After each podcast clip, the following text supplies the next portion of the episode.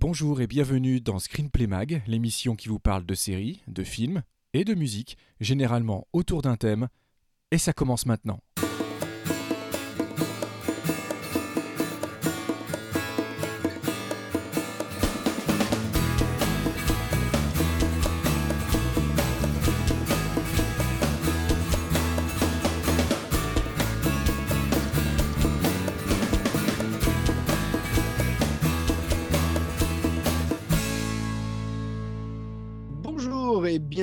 Pour notre troisième épisode de euh, Screenplay, le reboot, euh, le remake, le retour euh, de la vengeance.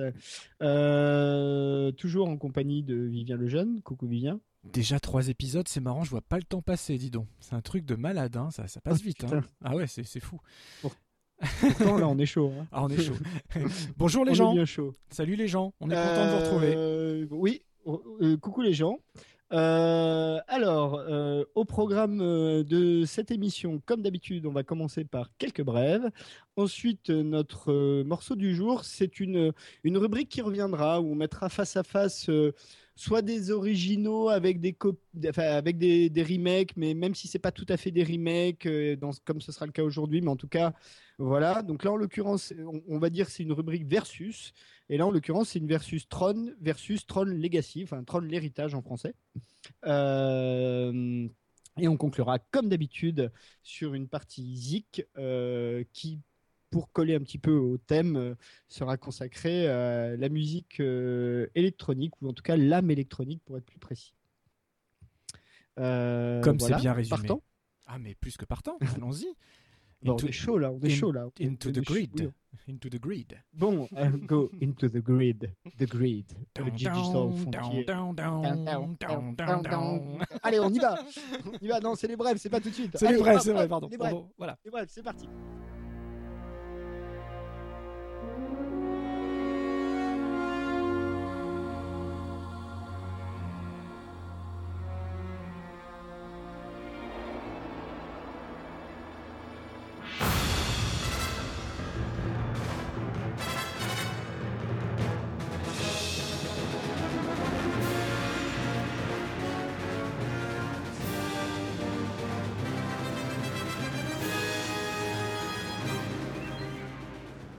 Plus c'est bien parce qu'on a tout plein de DC euh, dans les brèves. Je vais te laisser commencer. Euh, ce qui est marrant, c'est que tu vas commencer par un animé qui, euh, dont, dont le titre est presque le motif. Je, je te dirai pourquoi après si tu D'accord. sais pas l'anecdote. Non, bah écoute, a priori, je la, je la connais pas. Euh, ouais, c'est un animé qui arrive un peu partout euh, dans le monde, y compris en France, euh, courant août, je crois, la sortie en DVD Blu-ray. Et c'est un nouvel animé, alors je, alors, je crois que ça sort chez Warner, comme d'habitude, que je vous dise pas de bêtises. Hein, je vais vérifier, mais il me semble que c'est bien Warner, ça. Warner Bros. Animation, c'est toujours Warner Bros Animation. Non, non, ici c'est Warner. euh, Donc, cherche pas. il y a- là, voilà. C'est un no-brainer ça. Il y avait, il y avait déjà eu il y a quelques années deux, deux longs métrages d'animation de- qui s'appelaient The Dark Knight Returns, tirés de- du magnifique arc des Dark Knight selon Miller, et c'était plutôt honorable, c'était vachement bien. Et là, euh, eh ben ils ont eu la bonne idée d'adapter en, long métrage d'animation. euh, ben, l'une des bandes dessinées, l'une des aventures entre guillemets euh, de Batman les plus célèbres, qui n'est autre que The Killing Joke. En français, ça s'appelait Sourier il me semble. Alors, pour, mémoire, la, publication de ce comics date à l'origine de 1988. S'il n'est pas, il n'est pas dans un arc canon de la sortie des comics. C'est ce qu'on appelle un one shot, c'est-à-dire une histoire, euh, une histoire isolée qui était sortie euh, d'un seul tenant. Euh, Oui, oui, et c'était, c'était, de mentionner euh, le- l'auteur. non, j'allais, j'allais y venir, j'allais venir. Je, je situais juste, je situais juste le, le- le contexte, et il manquerait plus que ce soit écrit par Alan Moore. Voilà, c'est dit, et dessiné par Brian Bolland. Voilà. Euh, donc, euh, c'est, une histoire qui moi euh, que j'avais découvert, peut-être pas à l'époque, en tout cas à l'époque, à l'époque de sa sortie française, je sais plus, enfin quand j'étais ado, et j'avais adoré, euh, adoré cette histoire qui est vraiment une, pour le coup, une origin story du Joker. D'où son titre Sourier ou The Killing Joke, avec des dessins magnifiques et surtout c'est un des premiers comics qui à l'époque m'avait éveillé à ce point à l'art de la mise en scène par la vignette de comics. Euh, c'est un- c'est une histoire qui repose beaucoup sur des flashbacks, sur la jeunesse du Joker avant qu'il ait été défiguré, tout ça. Tout ce qu'il faut, c'est une mauvaise journée. Tout ce qu'il faut, c'est une mauvaise journée pour que votre vie bascule. C'est le leitmotiv de, de, de, l'histoire, en effet. Et, euh, et puis, il y a surtout toutes ces allées venues, comme on peut le faire dans un film. Par exemple, je pense à Highlander, par exemple, où il y a beaucoup d'allées venues entre le passé et le présent, avec euh, un élément du décor, un élément de l'image, un fondu par-ci, un miroir par-là. Et ben là, par les... tu, peux pas, tu peux pas dire tu ça. Peux pas dire, tu, peux, pas, faire ça. Adriane, si tu m'écoutes. et euh... et je, voilà, c'est un comics qui m'a vraiment marqué. Alors, je n'ai pas encore vu le film film à l'heure où on enregistre, mais j'ai vu la bande-annonce qui a l'air de reprendre dans ses plans euh, ben, pas mal de certaines justement vignettes telles que et ça, c'est une très très bonne. J'aime bien quand ils font ça, quand ils respectent à ce point-là l'original. Dans le dessin. Hein. Même dans le dessin, vraiment. C'est un dessin qui respecte. presque un peu archaïque euh, d'une certaine manière par rapport à ce qu'on a l'habitude de voir. Exactement. Donc j'avoue que j'en attends beaucoup.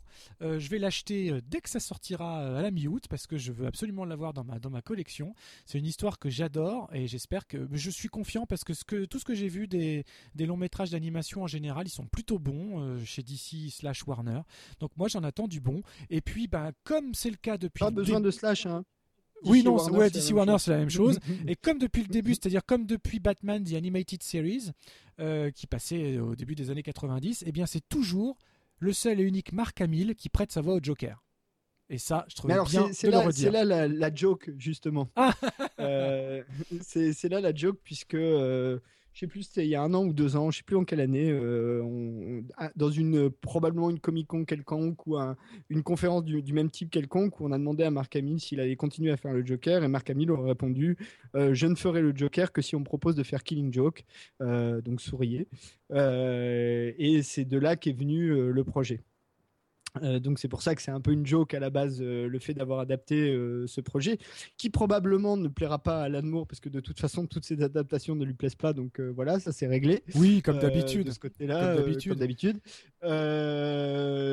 alors ce qu'il faut dire Alan Moore pour ceux qui ne sauraient pas Alan Moore c'est le monsieur qui est derrière V pour Vendetta, les Watchmen, From Hell. donc c'est quand même un grand auteur euh, de comics et romans graphiques et tout un tas d'autres. Hein. Là, je, je, note ceux qui sont les plus connus du, du grand public. All these years, and I don't know who he is any more than he knows who I am. Are you sure of that? What do you mean? I mean, don't underestimate him.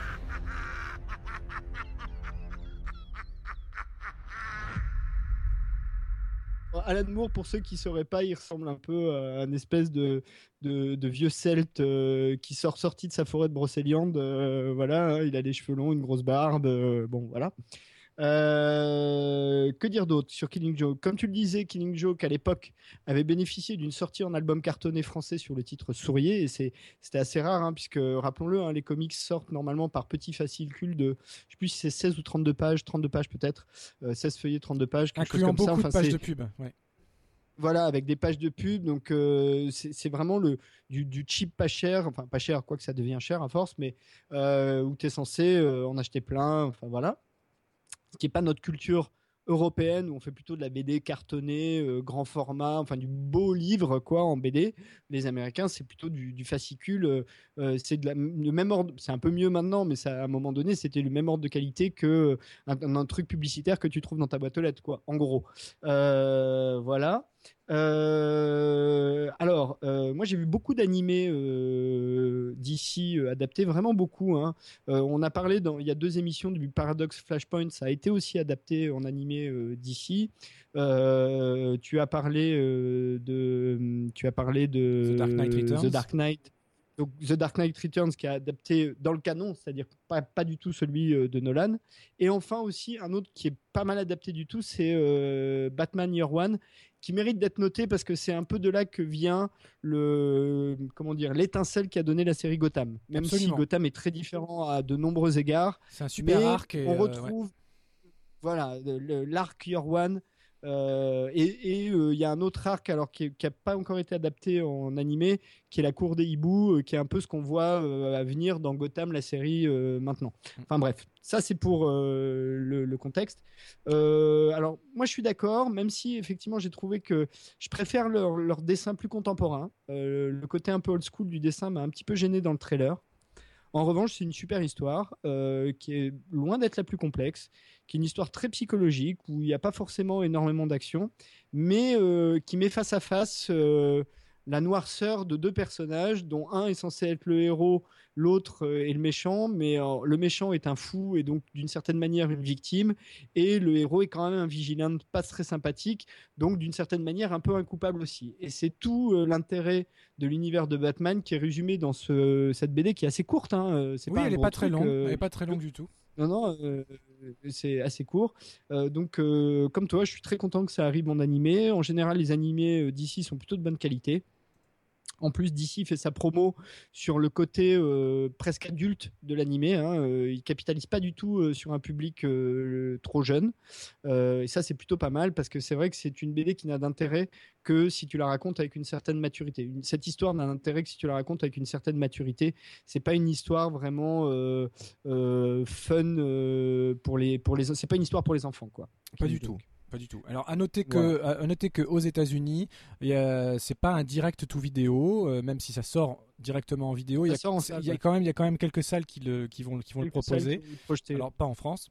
Et euh, à noter aussi qu'à la distribution, on retrouve dans le rôle à la voix de James Gordon nul autre que Ray Wise. Ray Wise, qui pour mémoire est le Leland Palmer de Twin Peaks, par exemple. Absolument. Bah écoute, moi je vais rester dans DC, mais on va aller au cinéma cette fois pour de vrai, puisque euh, il y a le prochain film adapté de comics DC qui arrive et le Suicide Squad euh, de David Ayer. Donc on commence à voir euh, vraiment beaucoup beaucoup de choses. Hein. On a vu beaucoup d'images. Un peu trop peut-être. Avec un Joker probablement un peu trop, avec bon une distribution 5 étoiles. Hein. Il y a du Will Smith, il y a du Jared Leto dans le rôle du Joker. Euh, il y a Viola Davis euh, dans le rôle de euh, merde comment elle s'appelle? Amanda Amanda merde je vais retrouver Amanda Waller. qui d'autre encore? Bon c'est à peu près tout pour les, les noms les plus les plus frappants. Will Smith jouant Deadshot. alors pour rappeler, hein, Suicide Squad, c'est en gros hein, Argus, euh, Argus ou Argos, je sais plus. Euh, donc qui est le, en gros le shield de DC pour faire simple, qui a quelques vilains sous la main parce qu'ils ont été arrêtés par nos super-héros préférés, leur implante des puces explosives dans le crâne pour les obliger à effectuer des missions que personne d'autre ne ferait parce que de toute façon ce sont des missions suicides, d'où le nom Suicide Squad et ça met ensemble toute une bande de gens qui normalement sont des méchants euh, Harley Quinn, euh, euh, Deadshot, pour les plus visibles d'entre eux. Boomerang, Killer Croc, Killer Croc, méchant assez absurde, voilà, pour aller accomplir des missions, des missions casse-gueule. à ce stade, de moi, de ce que j'en sais, le rôle du Joker reste encore assez incertain dans cette histoire. Euh, on ne sait pas trop si c'est la cible ou s'il fait partie du squad, euh, puisque euh, voilà. Et on sait, et sait même pas si c'est le Joker avec un grand L. De quel Joker s'agit-il? Est-ce que c'est vraiment lui? Est-ce que c'est Robin? Enfin voilà. Enfin il y a plein de, il y a plein de spéculations pour l'instant. Bon, on n'est pas sûr. toujours est-il que bon, il y a clairement une Harley Quinn plutôt franchement bien réussie puisque elle inonde, les images inondent les réseaux sociaux depuis des mois euh, euh, avec euh, donc c'est Margot Robbie, l'actrice qui joue donc celle qui est un peu une méchante, mais aussi un peu la sidekick du Joker, hein, si je me souviens bien dans les BD. Je suis pas un exégète hein, de. Non, mais tout à fait, ouais. Là, tout à fait, ouais. de l'univers. Euh, voilà, sachant que, encore une fois, euh, pas content, pas content, Deadshot a déjà fait des et le Suicide Squad ont déjà fait des apparitions dans la série Arrow, ainsi qu'Amanda Waller d'ailleurs, hein, qui était euh, interprétée par Cynthia Adai Robertson, Cynthia Adai Robertson, pardon. voilà, en tout cas, le film a l'air franchement intéressant. Les images qu'on voit sont plutôt de bonne qualité. En revanche, ce qui est vrai, c'est qu'on en voit beaucoup quand même. Oui, moi j'ai arrêté. Moi j'ai arrêté de regarder en fait au bout d'un moment. Donc du coup j'ai vu une ou deux bandes annonces et c'est tout. Et euh, parce que j'ai envie de me préserver. C'est un film que j'attends. C'est un film que je trouve qui a l'air graphiquement euh, plein de promesses, avec comme tu disais un très beau casting euh, et puis un gros focus sur des personnages qu'on a plutôt l'habitude de voir en, en personnages secondaires. Donc là non non je l'attends beaucoup. Du coup je me suis volontairement un peu isolé de toute cette déferlante médiatique, parce que là on peut vraiment parler de déferlante médiatique pour le coup. Euh, on a vu dix fois plus de choses, il y a eu beaucoup plus de promos là-dessus que sur un Batman contre Superman finalement. C'est assez étonnant quoi.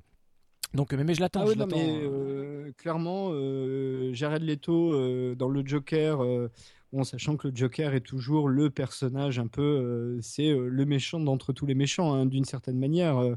Euh, ce sera le troisième acteur à l'interpréter au cinéma, donc c'est pas tant que ça hein, quand même. voilà. dans la série Gotham, on a entreaperçu le concept. On n'est pas vraiment sûr de ce qu'on a vu, mais le concept on l'a vu. ah bah c'était pas lui en plusieurs reprises. c'était juste pas lui. ouais, mais bon, voilà. Euh, mais en tout cas, les images qu'on voit de Jared Leto dans le rôle sont plutôt bluffantes.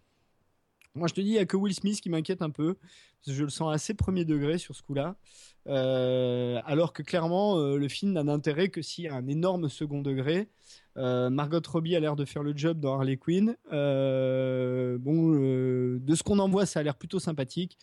On verra le résultat. bon, avec on n'est jamais sûr sûr, mais mais en tout cas, c'est un beau projet. Et puis, c'est un projet qui nous sort un peu euh, des trucs un peu convenus.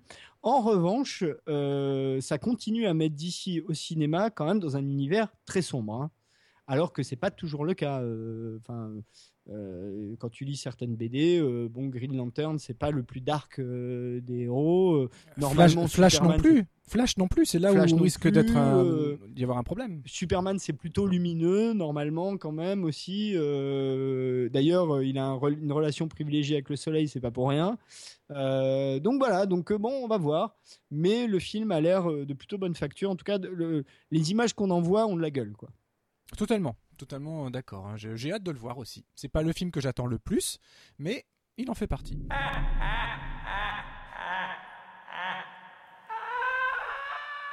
Bon, bah écoute, je vais te laisser à. Oui, parce que maintenant on chante aussi, on fredonne, on se laisse aller. Euh, voilà. On va faire toutes les illustrations musicales de l'émission à la bouche. Euh, oui, alors. Et les effets spéciaux aussi. Et les effets spéciaux aussi. En parlant de films que j'attends le plus d'ici la fin de l'année, euh, bah, impossible pour moi de passer à côté des animaux fantastiques. Qu'est-ce que c'est les animaux fantastiques, me direz-vous? Eh bien, euh, c'est euh, pas vraiment une préquelle, même si ça se passe avant ce qu'on connaît de l'univers. C'est un, c'est le premier film dérivé de l'univers d'Harry Potter. Donc que l'on doit. Un spin-off dans ce cas-là, on dit. C'est un spin-off, voilà, qui, qui que l'on doit toujours euh, à son auteur original J.K. Rowling. Euh, à l'origine, c'est un... Elle signe carrément le script. Quand elle même, signe hein. carrément le script et elle a signé euh, d'abord un bouquin, bien évidemment, qui est très différent de ce que va être le film, parce que le film raconte une vraie histoire. À l'origine, le, le, bouquin qui était sorti en 2001 s'appelle Fantastic Beats and Where to Find Them, et c'est ni plus ni moins qu'un espèce de guide de référence de toutes les créatures magiques. Un bestiaire. Voilà, un bestiaire, qu'on peut trouver, voilà, qu'on peut trouver dans l'univers d'Harry Potter, et c'est même carrément un livre que euh, Harry, Hermione, Ron et les autres ont en leur possession euh, euh, à Poudlard, etc., et dont il est fait référence dans les romans Harry Potter. D'ailleurs, pour la petite histoire, dans la version papier hein, de 2001 de, ce bouquin, des Fantastic Beats, et, elle s'est amusée à intégrer à la main des, des, années, des, annotages comme si Harry et Hermione, voilà, des notes comme si Harry et les autres avaient eux-mêmes laissé voilà, des petits mots sur les pages du bouquin qu'ils ont décortiqués et tout ça. Et donc le film va être très différent. Il est réalisé par David Yates. Euh, moi, j'ai vu que la bande annonce hein, pour l'instant, euh, et j'en attends, j'en attends, j'en attends vachement beaucoup. Il y a deux bandes annonces. Il y a eu deux bandes annonces, bien sûr, j'ai vu les deux, euh, et les deux m'ont charmé en fait. C'est le mot qui me vient. Je trouve qu'on est directement, grâce à ces petites notes cristallines, le tin, tin, on rentre tout de suite dans cet univers-là. C'est là où on voit encore la force d'un John Williams, ce qu'il a réussi à créer avec le thème d'Harry Potter, et cet univers-là est absolument incroyable. Là, en l'occurrence, c'est James Newton Howard qui reprend le flambeau, donc c'est pas un manchot non plus. J'attends de voir euh, et surtout d'entendre ce que ça va donner. Moi, ce que j'en ai vu, ça m'a euh, complètement botté. Euh, donc, dans, les rôles dans le rôle principal, on retrouve Eddie Redmayne, qu'on a vu dans plein d'autres choses, et qui est un, acteur excellent. Il y a aussi Colin Farrell, qui va jouer le méchant. Moi, c'est un acteur que j'aime bien, malgré ses défauts. On va retrouver Ron Perlman, John Voight, on va retrouver plein de monde. Et ça se passe en 1926, et ça va se l'action ne se situe plus à Londres, ou en tout cas à Poudlard, mais on va carrément... Même en Angleterre Même en Angleterre, puisqu'on qu'on va carrément aux États-Unis, avec une grande partie qui va se passer à New York, etc., pour un grand congrès de magie. J'en sais pas trop plus, j'ai pas lu le bouquin d'origine, euh, j'ai juste vu les bandes annonces et encore une fois, de la même manière que sur Suicide Squad, je me préserve. Euh, j'aime bien faire ça quand je sais à l'avance que je n'ai pas, on me confie pas d'articles ou de dossiers. J'aime bien découvrir les films comme, bah, comme on doit. une vierge cinématographique. Exactement, voilà. je me dis c'est bien, j'irai découvrir ça en salle comme tout le monde et ce sera très très bien. Et, et j'ai hâte, voilà, j'ai hâte d'être en novembre 2016 pour découvrir ça. Toi, tu as vu le, trailer? Qu'est-ce que tu en as pensé? J'ai vu les deux. Euh, j'ai vu les deux. Alors, euh, il y a plusieurs choses à dire. Déjà, effectivement, que le titre complet, c'est bien euh, Fantastic Beasts and Where to Find Them. donc c'est quand même un truc, voilà. J'ai possédé, je ne l'ai plus, le bouquin qui est un bestiaire. Hein, c'est pas un roman. oui, c'est ça. C'est un, hein, guide en fait. c'est un, un, bestiaire de créatures, voilà. Alors qui à l'époque était un petit peu pas décrié, mais c'était vraiment, ça faisait partie de la partie commerciale de l'empire Harry Potter côté roman, hein, s'entend. Euh, puisque euh, voilà, c'était pas euh, voilà. Je, fais partie des gens qui ont lu l'intégralité hein, de, de, Harry Potter. Moi aussi. en tout cas, les, en anglais. ah, en anglais, non, je les ai lus en français. Et j'attends d'ailleurs avec, une... j'attends avec une énorme impatience le, le, texte de la double pièce, là, Harry Potter and the Cursed Child, qui sort au mois d'octobre en France. Eh ben écoute, je vais te dire, euh, j'ai lu le, premier en français, euh, donc euh, celui qui, The Philosopher's Stone en anglais, et c'est à l'école des sorciers en français. D'ailleurs, la traduction du titre est horrible. Et il y a un style quand même, pour, faut être clair. Hein, il y a, a J.K. Rowling, c'est quand même un auteur qui a un vrai style qu'on retrouve pas dans les traductions. Et moi, ça m'avait pas trop plu en français. En revanche, je les ai dévorés en anglais. Euh, pour être honnête. Donc euh, clairement, euh, pour moi, ça, ça et c'est pas un anglais trop difficile. Enfin, il faut avoir un peu des bases. Hein, faut pas non plus être complètement néophyte, mais c'est un anglais quand même très accessible. Tout ça pour dire que euh, je suis pas forcément hyper fan des adaptations de Harry Potter au cinéma, pas toutes en tout cas. Pour être honnête, mon préféré c'est le second. Donc déjà c'est un, des Chris Columbus pour commencer, et vraiment celui que je trouve le plus qui, pour moi ressemble le plus à l'image que j'en ai eu quand j'ai lu les romans, c'est euh, celui-là, c'est le second de Chris Columbus. Euh, après, il y a des qualités dans le Quaron, euh, enfin, tu vois, il y, a, tout un tas de choses, mais malgré tout, je suis pas un grand grand fan des adaptations cinématographiques surtout sur la fin. Euh, je trouve qu'ils se perdent un peu euh, et euh, l'intérêt du cinéma était quand même de concentrer les choses ils auraient mieux fait de couper certains pans de l'histoire et de se concentrer plus sur d'autres. Et du coup, tu perds un peu certains éléments. je trouve qu'il n'y a pas trop le souffle épique à la fin que tu as dans les bouquins. Enfin voilà, je suis pas un grand grand amateur des films, donc je suis un peu curieux. Mais en revanche, je dois dire que j'étais plutôt convaincu par le trailer de Fantastic Beasts. Euh, il y a des petits trucs assez marrants dedans, ça a l'air de bien bouger. Ils ont l'air d'avoir vraiment de s'être amusés euh, à essayer de t'en mettre plein les yeux. Euh, donc voilà, donc pareil, hein, j'irai voir le film quand il sortira. Et tu liras la pièce? Ah oui, oui, oui, bah, la pièce, ça va se lire en une heure, ça c'est pas trop compliqué. mais probablement en anglais en revanche aussi parce que encore une fois, je suis un peu Harry Potter pour moi, c'est j'ai jamais été, enfin j'ai pas été convaincu par les traductions. J'ai commencé à les lire en anglais à partir de de la Chambre secrète, non, euh, du Prisonnier d'Azkaban, donc du troisième. Euh, et après, j'étais infoutu de les lire en français, c'est impossible. Enfin, c'est euh, et c'est à un moment donné, tu fais plus la différence. Tu, tu te rends même plus compte que tu lis pas en français en fait. Tu, tu lis juste. Bah, écoute, j'ai pas essayé. Il faudra que j'essaye. Pour la pièce, de la lire en anglais, ce sera mieux. Euh, une pièce, c'est peut-être plus dur. Euh, moi, si j'étais toi, je me referais l'école des sorciers en anglais pour voir. Pour m'entraîner. Et, moi, j'ai pas trouvé. Ça m'a pas demandé beaucoup, beaucoup, beaucoup d'efforts. De toute façon, le seul vocabulaire compliqué, c'est celui qui est inventé par euh, J.K. Rowling. Donc, c'est pas une question de lexique perso, quoi. C'est un truc qui s'explique de soi dans les romans. donc, t'as pas besoin de le connaître d'avance. Et pour le reste, c'est pas très, très compliqué à lire. Donc, donc voilà. Bref. Euh, bah écoute, je vais conclure cette partie brève avec une série qui a commencé euh, euh, fin début juillet, début juillet sur la chaîne Freeform. Donc Freeform, c'est anciennement ABC Family, qui est donc qui était censé être la chaîne pour ados de, de, la chaîne ABC. bon, c'est plus trop le cas. Hein. Les séries qui passent sont de plus en plus un peu comme la CW. Hein, voilà. Et parler d'une série en particulier qui s'appelle Dead Summer. Alors, Dead Summer, qu'est-ce que c'est? Ben, Dead Summer, c'est une série qui se passe dans les années 80. c'est tendance, hein, il semblerait, euh, qui raconte l'histoire d'un groupe de jeunes euh, moniteurs d'un camp de vacances qui se retrouvent dans un camp de vacances euh, paumé au milieu d'une forêt et au bord d'un lac. dans lequel il y a tout un tas de choses étranges qui, qui, vont se passer. clairement, la série est vendue en disant en gros, vous allez avoir du, du Jason en série. Euh, clairement, dès la vision du pilote, on se rend compte que c'est pas du tout ça. Euh, et pour moi, ça s'explique assez bien par le fait que derrière cette série, il y a euh, Edouard Kitsis et, et Adam Horowitz, qui sont les deux auteurs, on l'a déjà dit dans d'autres émissions, qui sont notamment derrière Once Upon a Time. D'où le casting.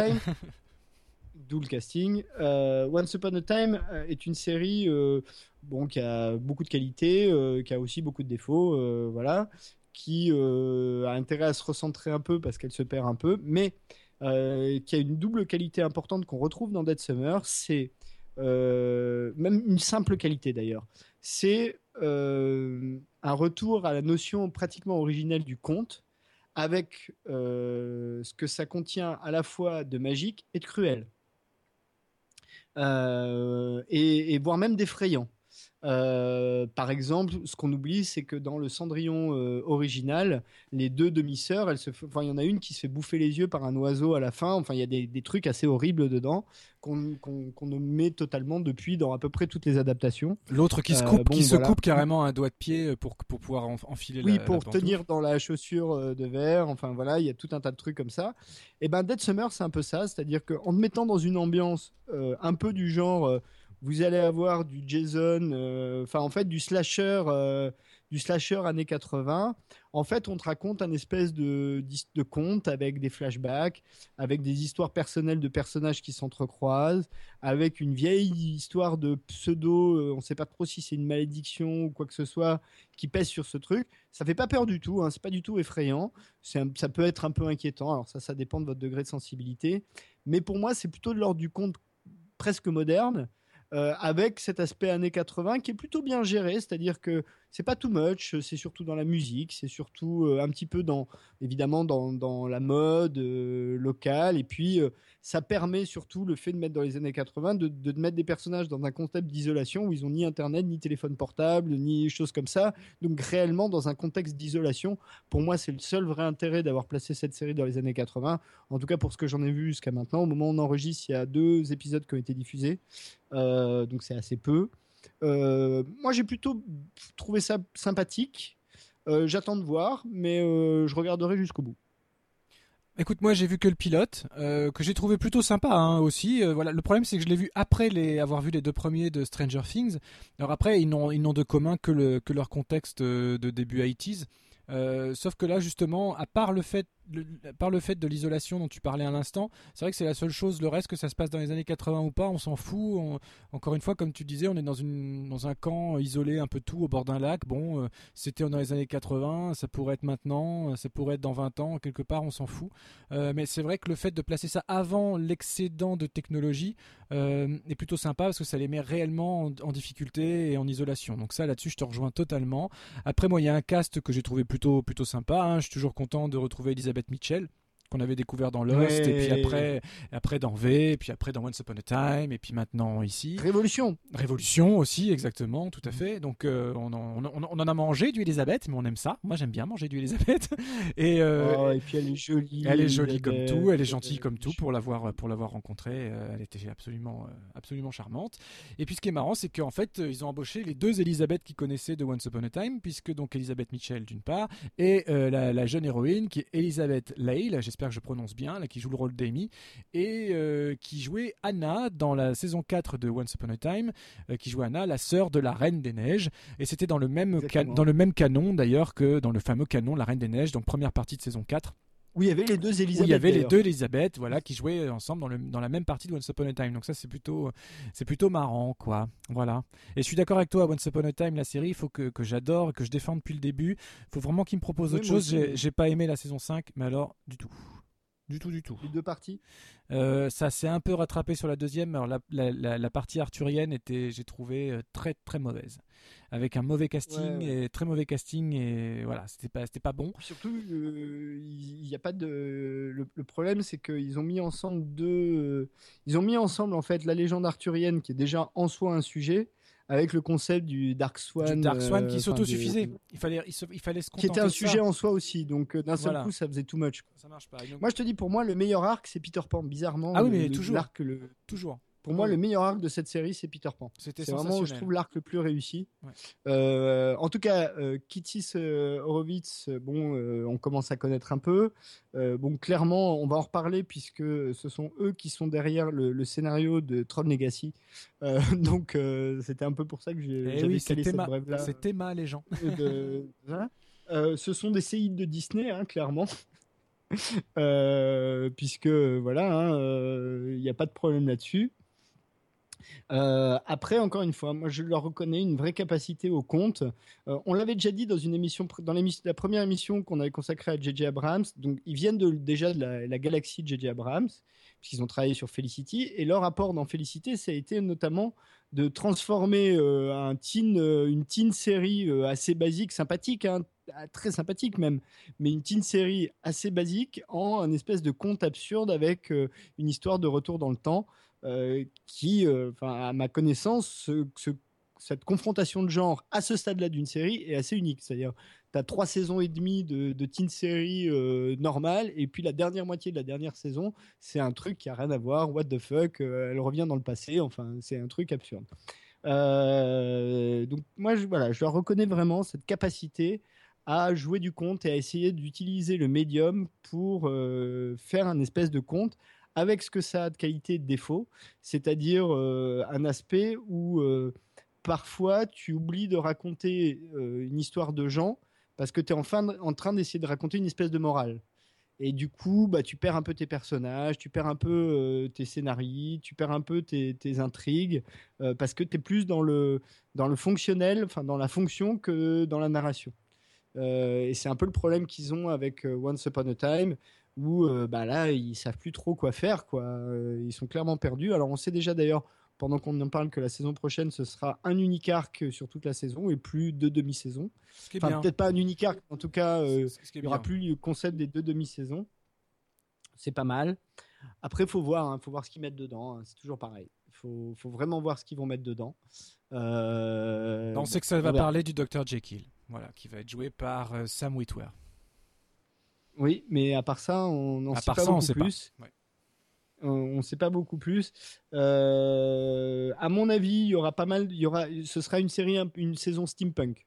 Moi, je le vois bien comme ça parce que de mémoire, Disney possède pas mal de droits de Jules Verne aussi. Ce serait bien, moi ça Euh, m'irait, ça m'irait complètement. Notamment, euh, je crois que c'est Disney hein, qui avait fait 20 milieux sous les mers, euh, le, l'adaptation avec Kirk Douglas. Oui, oui.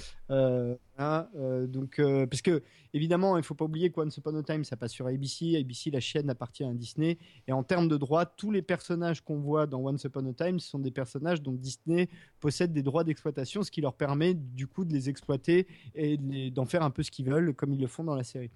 Euh, Il y a une partie quand même industrielle qu'il faut pas oublier de mentionner euh, là-dedans. Tout à Ok, bah écoute, tout à fait. Euh, je te propose que nous rentrons dans The Grid. We got in. And we got in.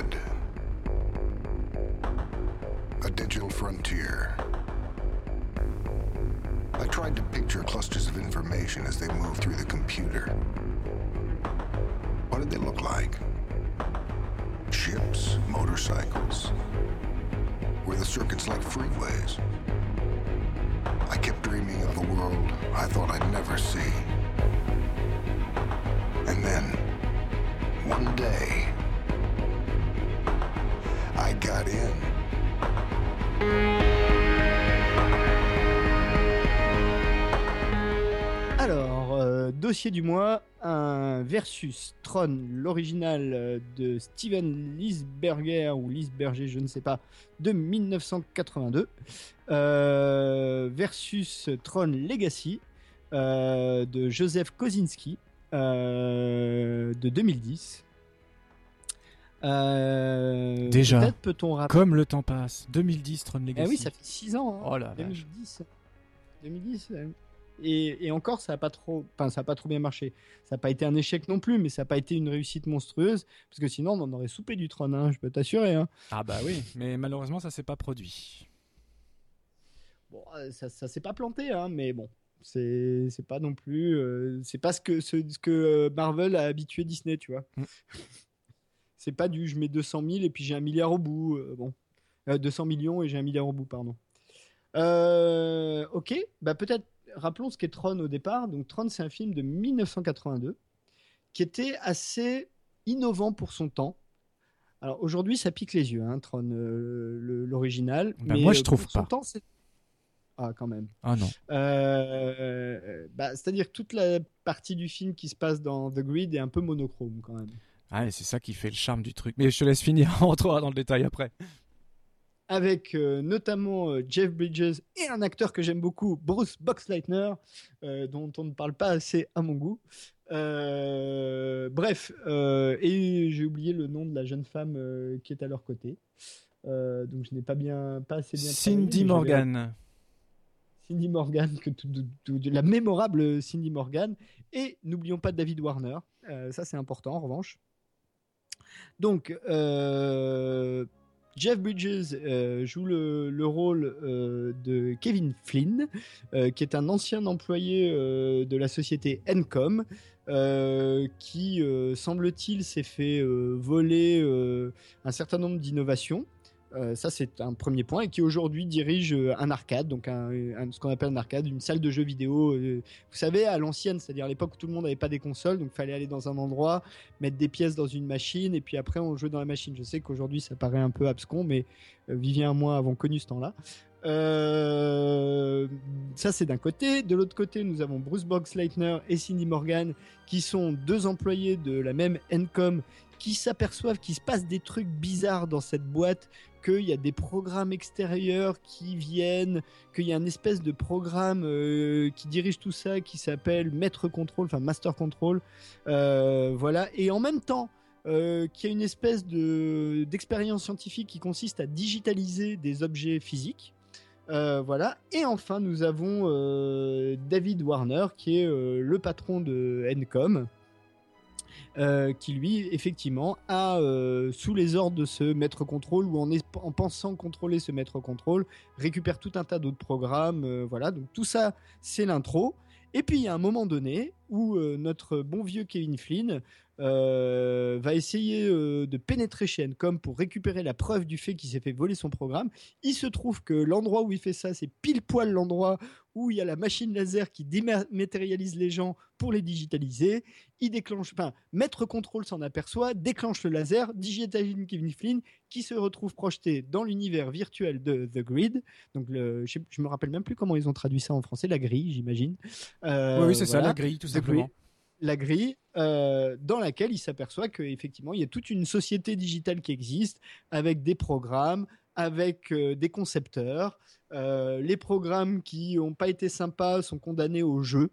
Euh, ce qui va arriver à Kevin Flynn avec une célébrissime poursuite de- d'espèces de motos euh, qui font des traces et qui se rentrent dedans, de combats avec des disques digitaux et, et, et tout ça pour en gros casser la gueule à Master Control, sachant que l'intérêt du film est que tous les personnages réels ont une itération dans le monde virtuel, donc Flynn et Flynn, ça, ça change pas.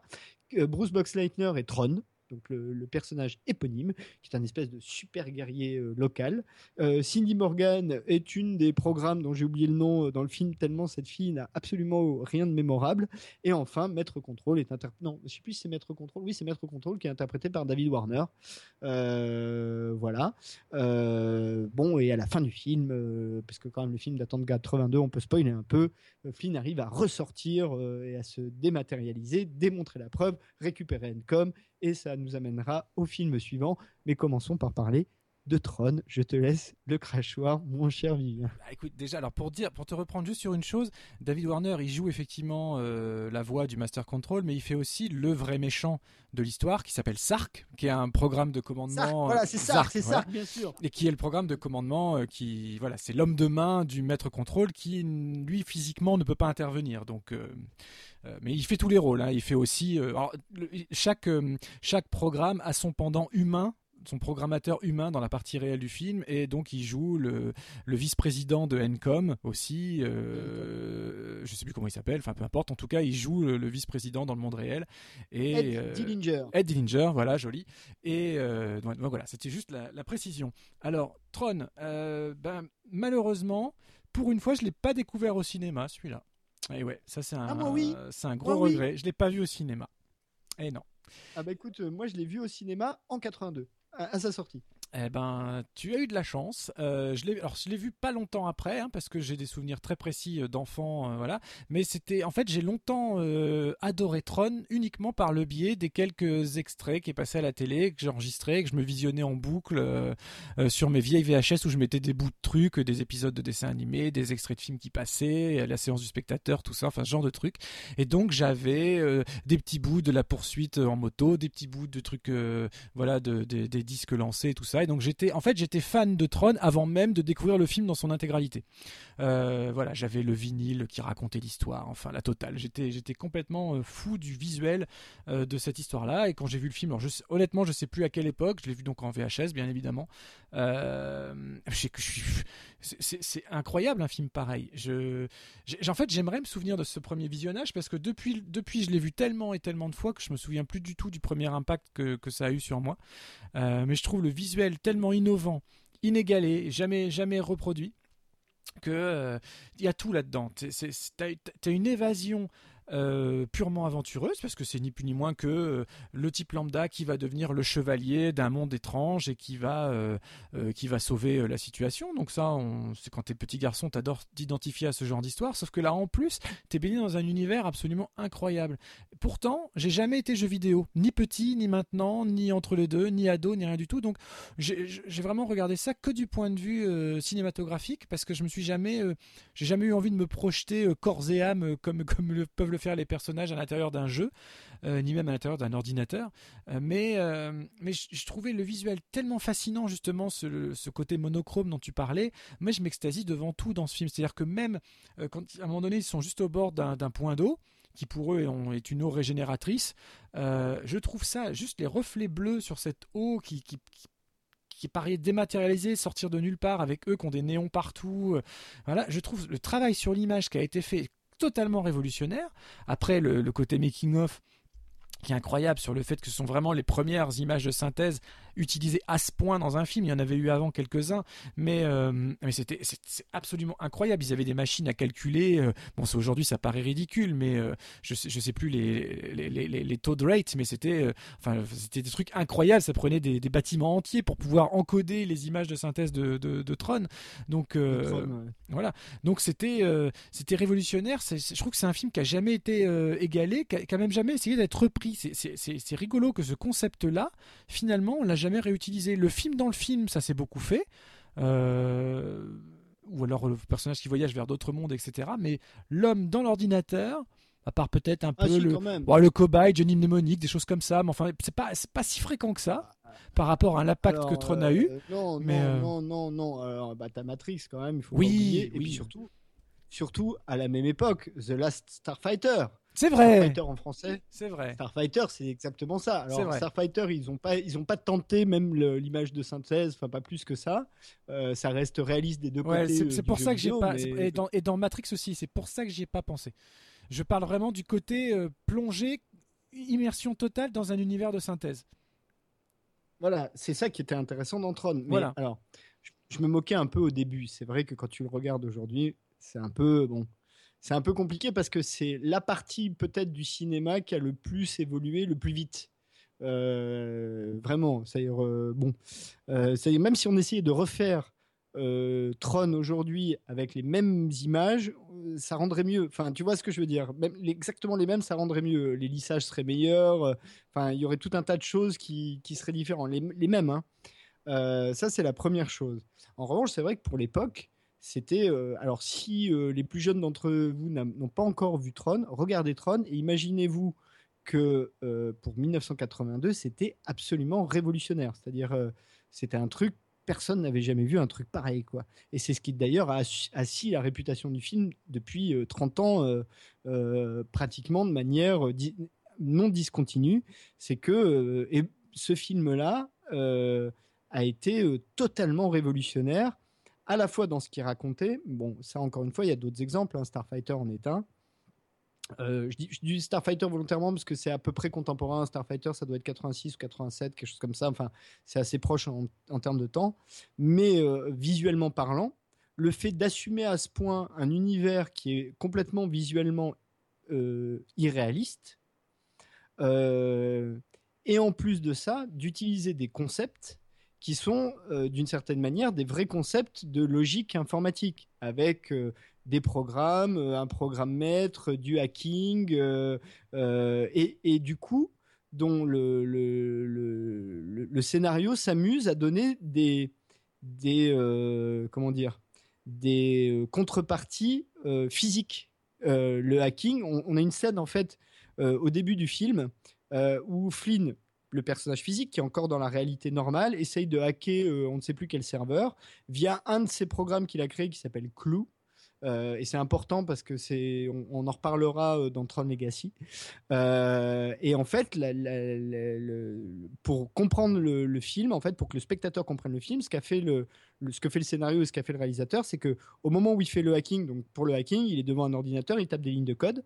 Euh, donc ça n'a aucun intérêt cinématographique en plus, hein, c'est compliqué. Ben, en même temps, en parallèle, tu suis dans l'univers, donc dans le, The Grid, euh, le personnage de Clou qui est dans une espèce de char euh, digital en train d'essayer de défoncer des parois pour rentrer effectivement dans une zone de programme qui lui est normalement interdite. Et on a une vision physique de ce qu'est le hacking d'une certaine manière. Euh, donc c'était super intelligent Tron. Enfin, de ce point de vue-là, c'était en même temps une espèce de pédagogie de ce qu'est l'univers connecté.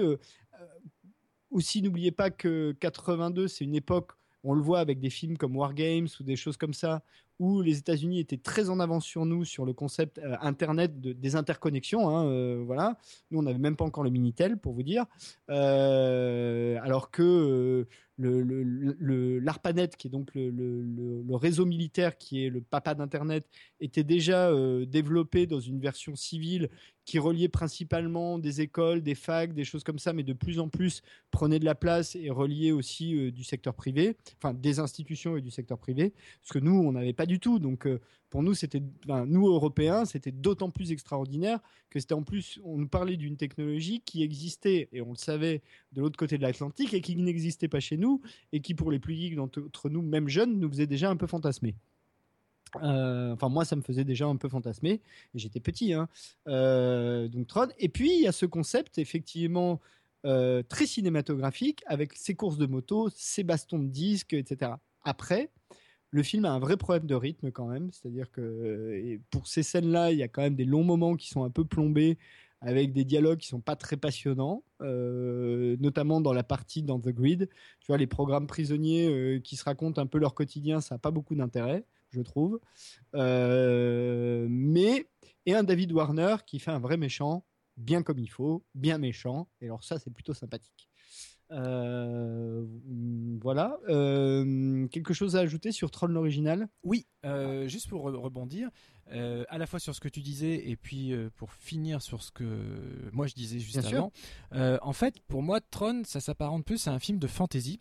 Et c'est en ça que je voulais pas le rapprocher des, autres films que tu as pu citer, à la Matrix, etc., qui sont dans le réel. En fait, en généralement, quand un personnage est plongé dans un univers totalement imaginaire, on est dans le genre de la fantasy, donc avec des chevaliers, avec des dragons et plein de choses. Donc souvent, voilà, il y a, avec les, je sais pas, les Willow, les Seigneurs des Anneaux après, enfin bref, on en passe, on en passe tout ce qu'on veut, même Star Wars d'une certaine façon. Euh, alors que là, en fait, c'était le premier film, et ça reste un des rares, voire le seul euh, jusqu'à présent, à plonger euh, un héros dans un univers complètement imaginaire, mais visuellement ultra moderne, et qui ne cherche pas à se tourner vers le passé, justement, en termes de, structure visuelle. C'est en ça que je trouvais que le film était vraiment inédit en son genre, et reste inédit en son genre. alors, moi là-dessus, je suis assez d'accord. Euh, peut-être avant qu'on passe à, Tron Legacy, sur lequel il y a beaucoup de choses à dire, parce que le, film est, intéressant et euh, même, je dirais, euh, plus on le voit, plus il me semble intéressant. Il y a deux choses qu'il faut dire. Déjà, parce que l'époque dans laquelle se situe Tron, donc 82, c'est une époque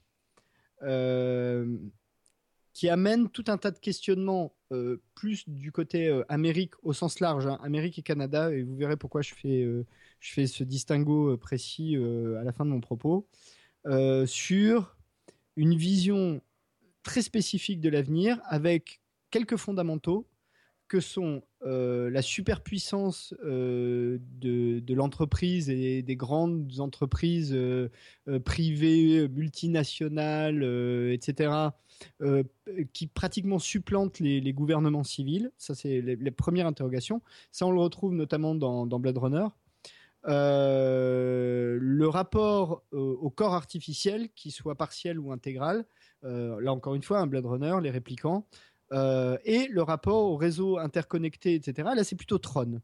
Et euh, il y a un genre particulier qui réunit tout ça, euh, qui est un genre littéraire hein, de SF, qui est le cyberpunk, ce qu'on appelle le cyberpunk, qui est né au Canada sous la plume de William Gibson, notamment avec un roman en particulier qui s'appelle Le Neuromancien et qui fait en fait partie d'une trilogie avec euh, le second c'est Compte Zéro et le troisième c'est euh, Mona Lisa Overdrive, euh, Mona Lisa s'éclate, et qui a été en gros pendant les années 80 et 90 un genre assez dominant de la, enfin un sous-genre assez dominant de la SF et en même temps qui a apporté une vision de la science-fiction qu'on a retrouvé ensuite dans des touches beaucoup plus light et qu'on continue à retrouver aujourd'hui dans des choses telles que, évidemment, Total Recall ou euh, Minority Report.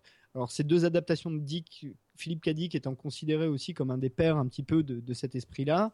Euh, mais par exemple, dans une série comme, Continuum, euh, où tous ces thèmes-là sont abordés plus ou moins à un moment ou à un autre. Donc, Tron et fait vraiment partie intrinsèque de cette vision de l'avenir. Et d'ailleurs, dans Tron, alors il n'y a pas l'aspect corporel cybernétique, mais en revanche, il y a quand même l'aspect euh, corps et machine, puisque le personnage se fait quand même digitaliser. Hein. Euh, il y a l'aspect réseau et il y a l'aspect corporation, hein, puisque euh, il y a toute cette histoire d'Encom, de, vol de, de, de, j'ai envie de dire pattern de brevet, enfin de, droit, de droit de propriété intellectuelle, et du coup de cette image de la corporation comme, enfin de l'entreprise comme une espèce de de, de, glouton qui avale tout, et ça c'est le côté maître contrôle qui va piquer des programmes à droite à gauche pour devenir de plus en plus gros, de plus en plus puissant, etc., etc., etc. Donc en ça, Tron est aussi euh, dans son contenu, euh, en dehors de son aspect visuel, un film qui, a, qui, à la fois s'inscrit totalement dans son époque et, en même temps euh, a d'une certaine manière toujours une certaine forme d'actualité. voilà, donc ça c'est ce que sur le fond. Et alors petite anecdote amusante, il y a un, personnage très secondaire dans le film qui s'appelle Chrome. mais ce qui est intéressant, c'est la personne par l'acteur par qui il est interprété, puisqu'il est interprété par Peter Jurassic.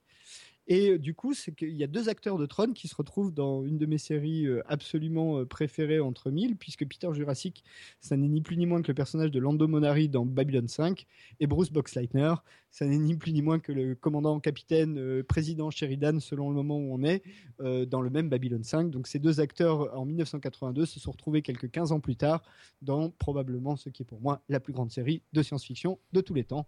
Voilà, c'était ma conclusion sur Tron le premier.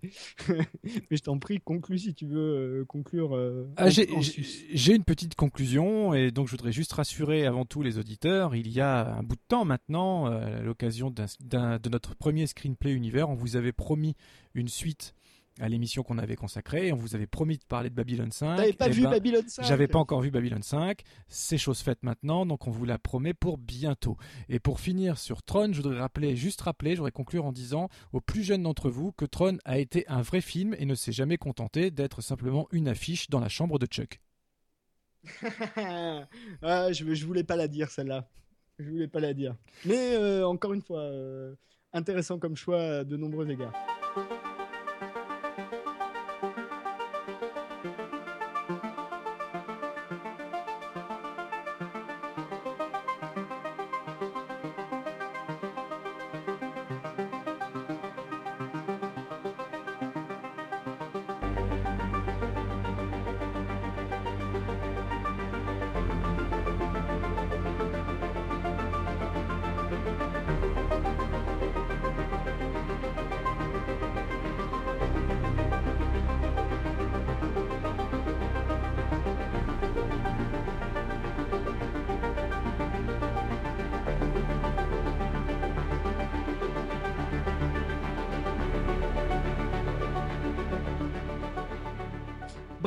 Tron Legacy, allons-y.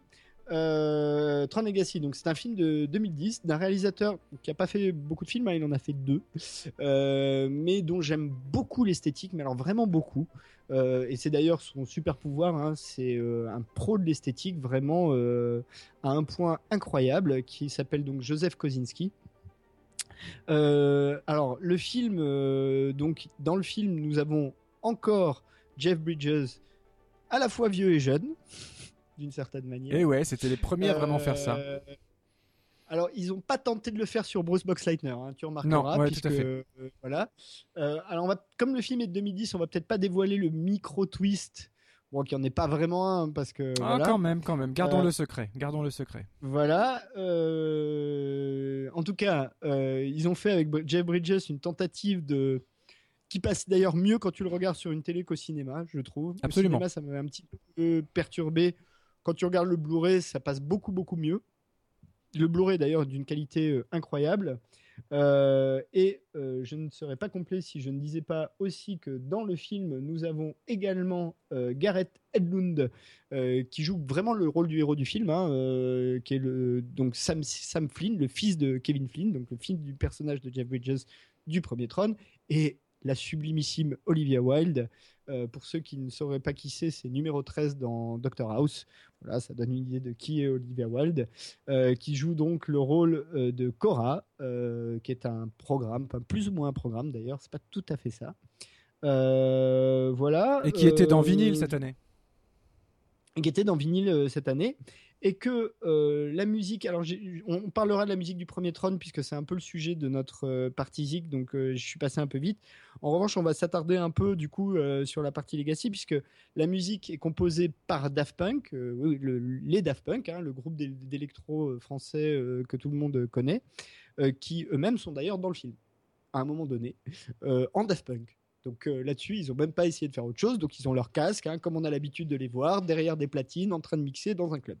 Euh, dans une scène qui est assez succulente d'ailleurs.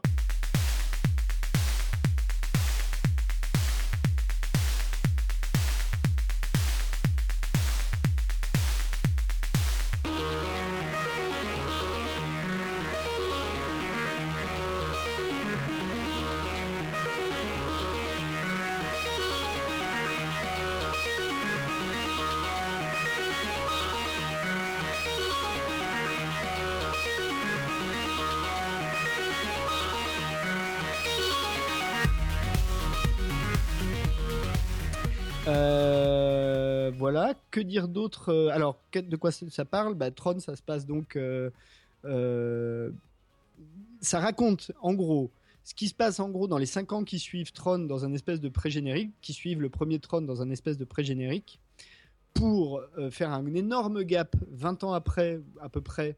Voilà. donc, en gros, je crois c'est 5 ans après, hein, si je dis pas de bêtises, Flynn disparaît. Il disparaît, on ne sait pas ce qu'il devient. Bon, ça n'a venu à l'idée de personne euh, qu'il était dans son programme, mais ça, c'est pas grave. Euh, donc pendant 20 ans, il disparaît. Son fils euh, est élevé en gros par Bruce Boxleitner, mais le personnage physique, hein, pas, pas patron, hein, dans, dans le monde des vrais gens, tout ça. C'est le patron d'Encom, donc euh, il a plein de sous, tout ça, ça c'est pas un problème. Euh, 20 ans après, en fait, le, le, personnage de Bruce Boxleitner euh, avait reçu de la part de Flynn un, un, beeper euh, il y a 20 ans qui se met à sonner et euh, ça déclenche toute une série d'événements qui vont conduire, mais ça évidemment je peux le dire puisqu'on s'y attend dès le début du film, au jeune Sam Flynn à se retrouver projeté dans la grid 2.0, euh, dans une vision de cet univers absolument magistral, visuellement parlant, c'est sublime. Euh, et euh, pour euh, une histoire dans laquelle, euh, bon, est-ce que l'histoire a beaucoup d'intérêt? Euh, disons-le simplement, euh, en gros, un Flynn, après les aventures de Tron, a créé une deuxième grid euh, avec euh, son copain Tron, en créant, euh, euh, en recréant euh, son double euh, Clou, euh, voilà, euh, dont la mission était de créer euh, le, monde le plus parfait possible. Sauf que bah, ce bon vieux Clou, qui n'est qu'un programme, a pris sa mission très au premier degré. En d'autres termes, Clou espèce- est devenu marteau, quoi. Voilà, Clou est devenu marteau, exactement, c'est magnifique. Encore une fois, c'est la troisième émission à la suite. C'est donc un bon vieux tyran à l'ancienne euh, qui euh, a exterminé euh, une espèce de population hybride qui est née ex nihilo dans cet univers-là. Et, euh, eh ben, le, le jeune Flynn va essayer, un déjà, de comprendre ce qui lui arrive et ensuite d'empêcher Clou de dominer tout ça. Et voilà, voilà, voilà. Voilà, je te, laisse dire euh, ce que tu as pensé de Tron, euh, l'héritage en français, Tron Legacy. Euh, et on l'a dit, mais c'est un scénario de Kitsi dit, on l'a dit dans les brèves.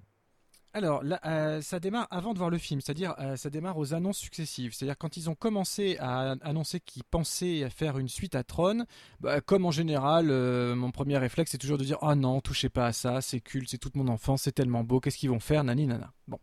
Après, j'ai commencé à voir quelques premiers visuels de conception qui qui m'ont commencé à me donner confiance.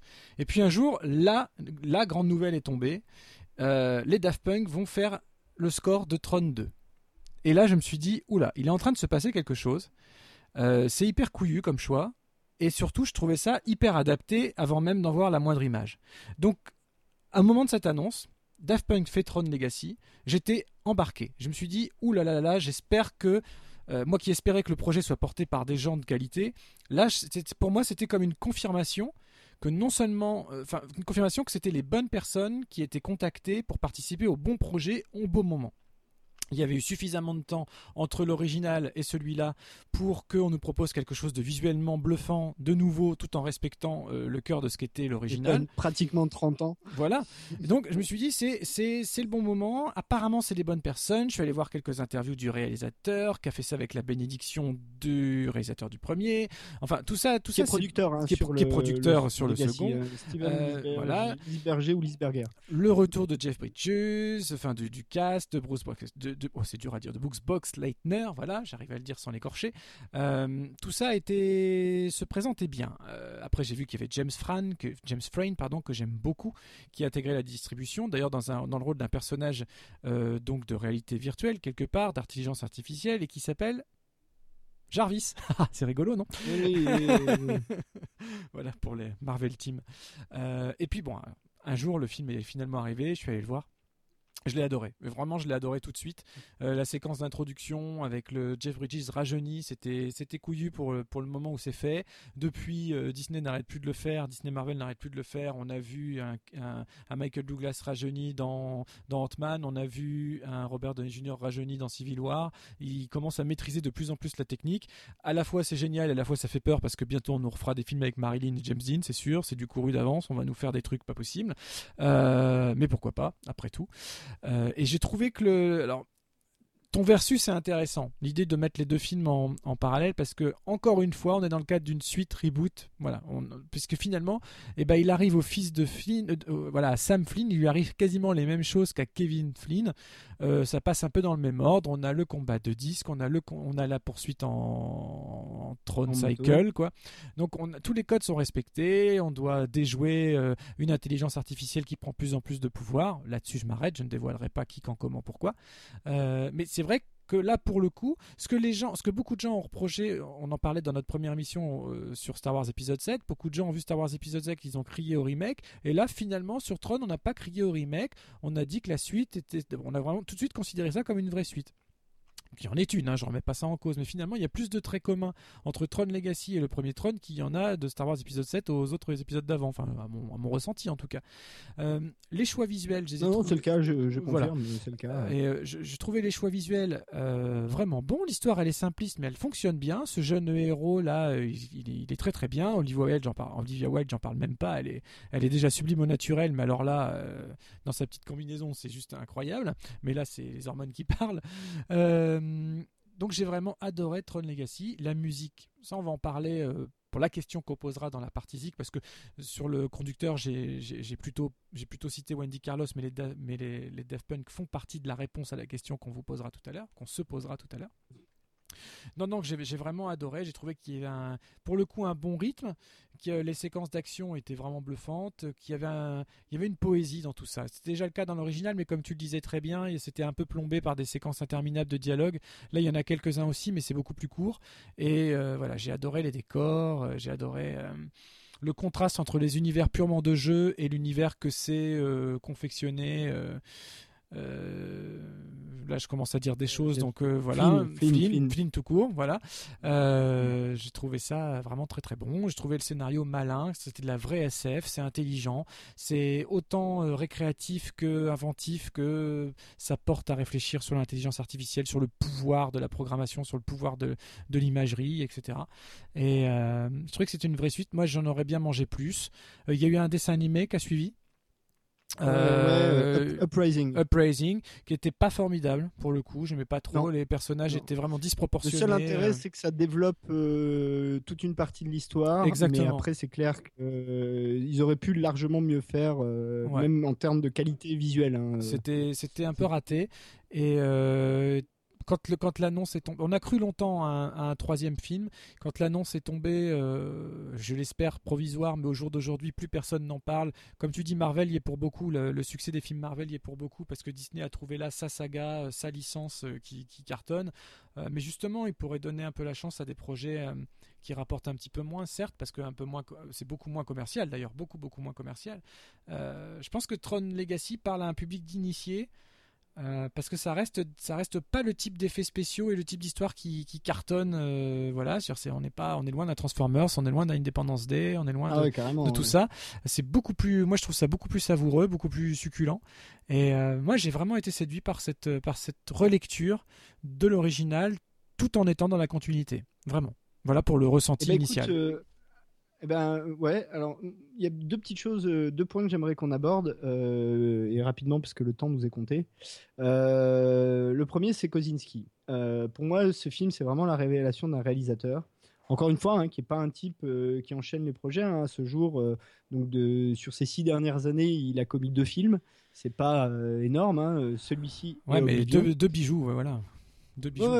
Mais, mais, euh, mais euh, celui-ci, ce qu'il y a d'intéressant, alors en plus, je l'ai revu il n'y a pas longtemps. Donc, ah, moi, euh, contrairement à toi, à la sortie de salle, j'étais un peu perplexe sur le film. bon, voilà, perplexe. Mais parce que j'avais pas revu, déjà, j'avais pas revu le premier Tron depuis très longtemps, donc je gardais à l'esprit un truc super innovant.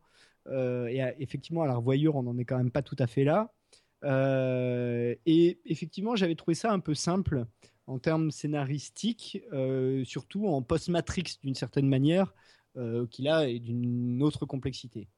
Il se trouve que en le revoyant et même plusieurs fois depuis Legacy, un déjà, je le disais, Kozinski a un vrai talent de réalisateur. Il fait des plans d'une symétrie absolue quasiment tout le temps, mm. ce qui permet à la fois une très grande lisibilité de tout, euh, mais en plus avec un soin du détail et de l'esthétique de son univers. Euh, alors, quand il y avait que Tron à son actif, on pourrait se dire c'est Tron, c'est l'effet Tron d'une certaine manière, parce que comme l'univers est totalement virtuel, évidemment, tu peux contrôler tout l'environnement. Mais dans Oblivion, c'est pas le cas, et dans Oblivion, on a la même qualité et le même souci du détail. Donc c'est vraiment sa marque de fabrique.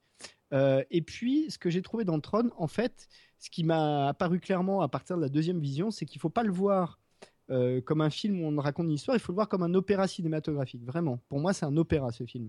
C'est-à-dire que c'est de la musique, des images, avec une espèce d'intrigue, mais qui n'a pas besoin d'être très complexe pour soutenir tout ça mais c'est avant tout euh, un opéra ou un clip géant, si, si, ça vous parle plus. Mais il y a un côté comme ça.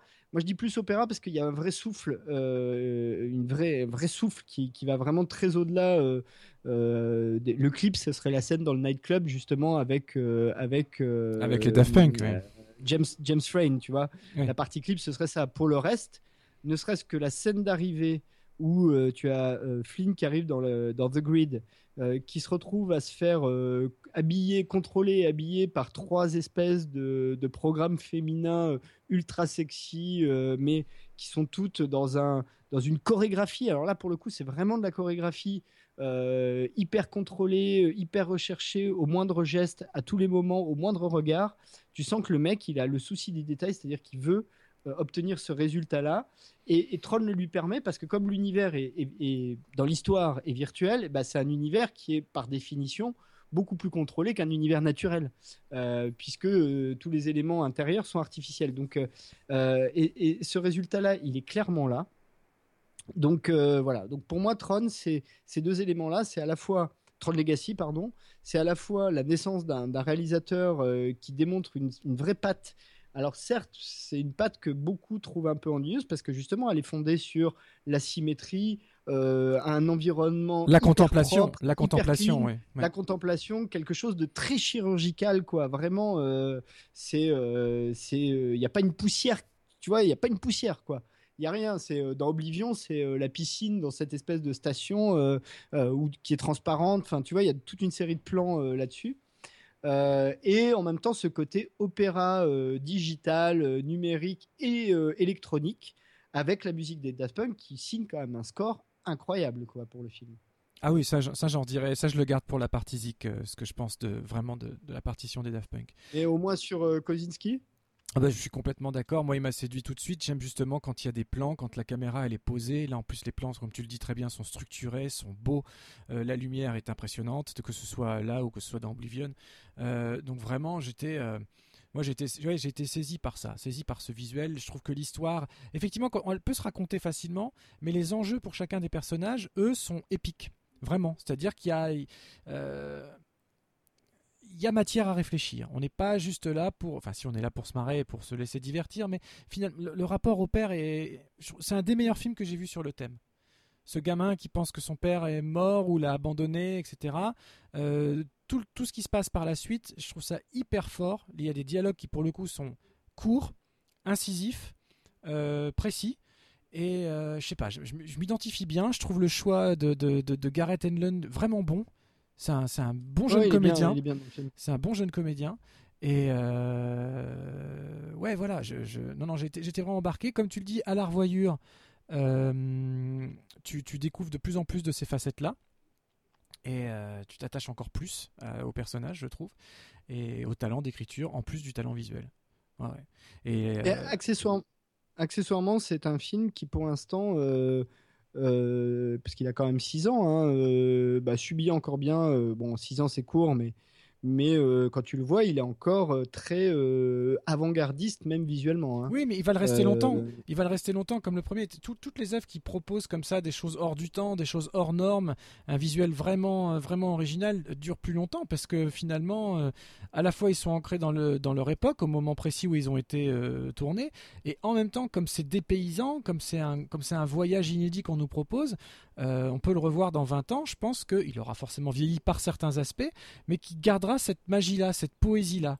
Je pense que la notion de voyage, et c'est en ça que je disais en tout début que le premier trône pour moi était pas piquait pas les yeux tant que ça, c'est-à-dire qu'on nous propose un voyage qui ressemble à aucun autre, et je pense que ce sera aussi le cas pour sa suite, euh, qu'a un univers graphique, on l'a suffisamment dit maintenant, euh, suffisamment marqué pour euh, pour marquer les esprits et, rester, si ce n'est d'actualité, rester au moins beau et, et, suffisamment dissonant avec le réel pour qu'on on puisse en apprécier, d'en visiter ou de revisiter chaque recoin.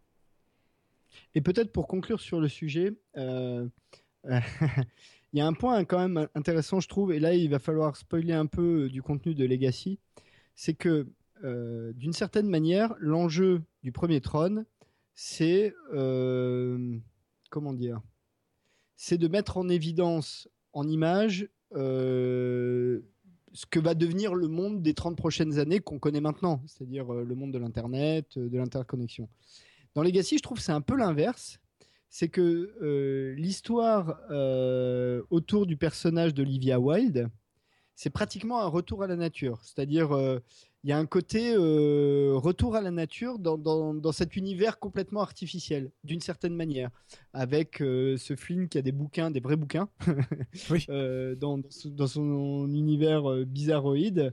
Et puis, c'est ce qu'ils appellent des isomorphes. Donc, c'est ces créatures qui se créent euh, ex nihilo dans cet univers artificiel, qui, euh, dont le message est quand même de dire quelque part. euh, et puis l'histoire autour de du comment on peut dire comment dire ça autour du séide du méchant autour de son homme de main Mhm. hein, qui est un peu l'idée de dire à un moment donné la nature reprend ses droits d'une certaine manière même dans un monde complètement artificiel il y a quelque chose qui se passe. Et donc, pour moi, ce trône-là, et, pourtant j'ai degré zéro en spiritualité, hein, euh, c'est un film euh, qui, euh, qui apporte du, mé- du métaphysique et du spirituel dans quelque chose qui était du technologique et de l'aventure dans son premier, sa, sa première itération, d'une certaine manière. Oui, le premier, le premier en gros, c'est une bataille pour l'ego au final. Parce que euh, c'est juste, euh, voilà, Kevin Flynn, euh, on lui, en gros, on lui pique ses programmes. euh, c'est un mec vaniteux qui se la pète et qui et qui veut démontrer que c'est bien lui qui a. En fait, tout ce qu'il veut, c'est récupérer son nom, quoi. C'est de faire valoir son bon droit sur les jeux qu'il a inventés par vanité. Exactement. Alors que là, on est dans le chemin inverse d'un jeune homme qui a été élevé sans père et sans figure paternelle à part celle de, de, de, de- enfin, du trône euh, terrestre, on va dire. Euh, voilà. Bruce Boxleitner, Bru- c'est euh, Al- Alan Bradley. Et Alan pardon, Bradley. j'ai dit des bêtises. c'est bien lui qui, enfin, il joue, dans, il joue dans The Grid. Oui, mais bon, comme on n'a pas voulu dévoiler le contexte, on n'en dira pas plus. Voilà. Et en fait, et du coup, le, le- ouais, qu'est-ce que je disais? Que, ouais, en fait, le- ce jeune homme, lui, part à la recherche du père. Donc ça, c'est pas quelque chose de nouveau hein, au cinéma ou en littérature ou tout ce qu'on veut. C'est quelque chose qu'on a, qu'on a l'habitude de voir. C'est pas le problème. C'est même un peu Star Warsien, si on veut aller par là. Oui. Mais euh, en revanche, lui, il va vers une vers une découverte. C'est- un, un mec qui a no life en fait, qui a la vie facile, euh, même s'il décide de pas aller travailler ou quoi que ce soit. Comme tu disais en introduction, il est blindé, etc. Et en fait, la découverte de ce nouvel univers qui au départ le dépasse complètement, et encore, je trouve qu'il s'y adapte plutôt vite quand même, euh, va l'amener sur un chemin de réflexion et donc le spectateur avec, qui vers des questionnements qu'il n'était pas du tout enclin à se, poser au départ. Et euh, c'est une vraie quête spirituelle, en tout cas c'est une vraie quête huma- humaine à l'intérieur d'un univers complètement synthétique. Et ça c'est fort. Et- Le, le- le seul point commun qui est entre les deux, euh, et c'est amusant, hein, c'est dans le début du film, c'est que euh, c'est cette idée, encore une fois, euh, de, de- de l'entreprise qui phagocyte, en fait, qui phagocyte et qui est un peu parasite social, puisque le film s'ouvre euh, sur le lancement d'un nouvel OS, puisque Flynn l'héritier ne s'occupe pas du tout de, sa boîte. et ça, on peut le dire, hein, c'est les dix premières minutes du film. et le jeune Flynn va hacker sa propre entreprise pour mettre en, droit libre son prochain OS de sa propre entreprise, mais qui n'est plus complètement contrôlé par lui, avec des histoires d'actionnaires, de finances, de choses comme ça.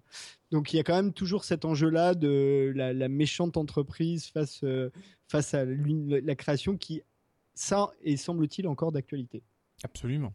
Et puis, bah, juste pour euh, finir, euh, le- l'exultation quand même là, euh, purement, purement aventureuse que tout, que tout gamin adorera. C'est-à-dire que les séquences de jeu sont juste magnifiques. Ah ouais. quoi. Les séquences, la, la poursuite en moto, elle est, elle est sensationnelle. Le sens de visuel est incroyable Alors, sur multi tu vois, par exemple, Exactement. Là, autant te dire, à la première vision, ce qui m'avait le plus euh, impacté d'une certaine manière, c'était effectivement la poursuite en moto, mais parce que c'était le truc symbolique déjà du premier.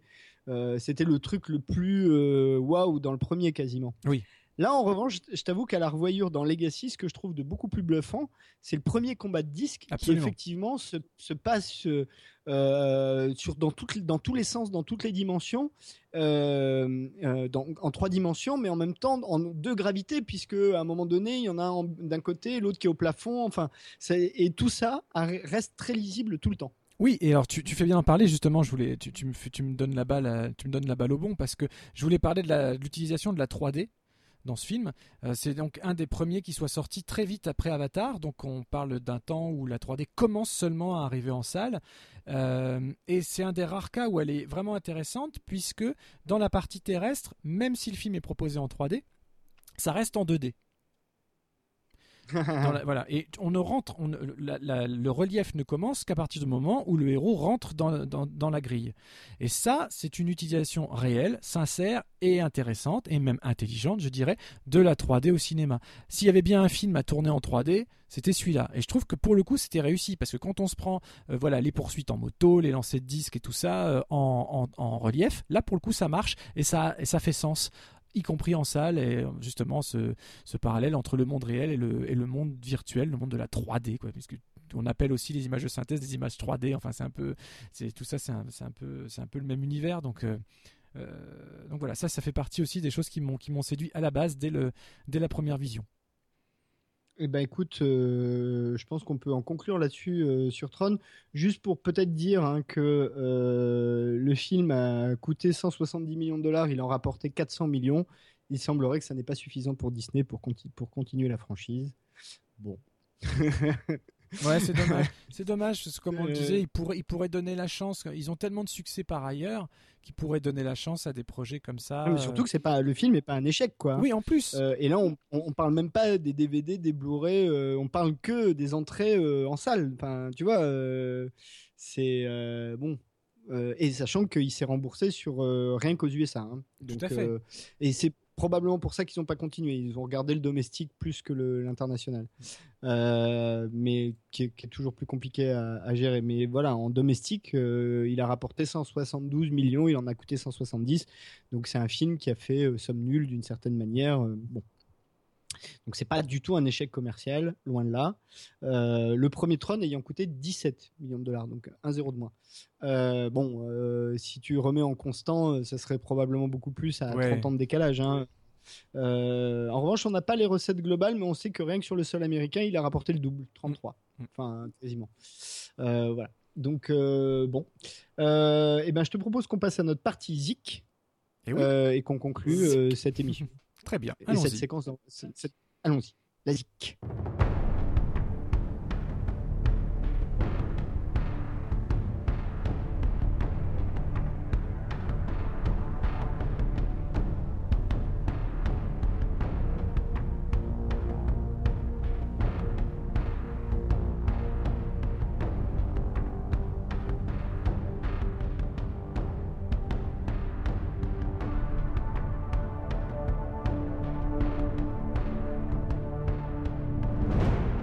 Donc, on va parler de musique électronique euh, pour ce numéro 3. Bah, ça me paraît adapté. Ça me paraît, euh, ça me paraît tout à fait judicieux de, par- de parler un peu de, de l'âme, de ce que j'ai Eh appelé bien, l'âme te propose électronique. de, de- de nous soumettre à la question.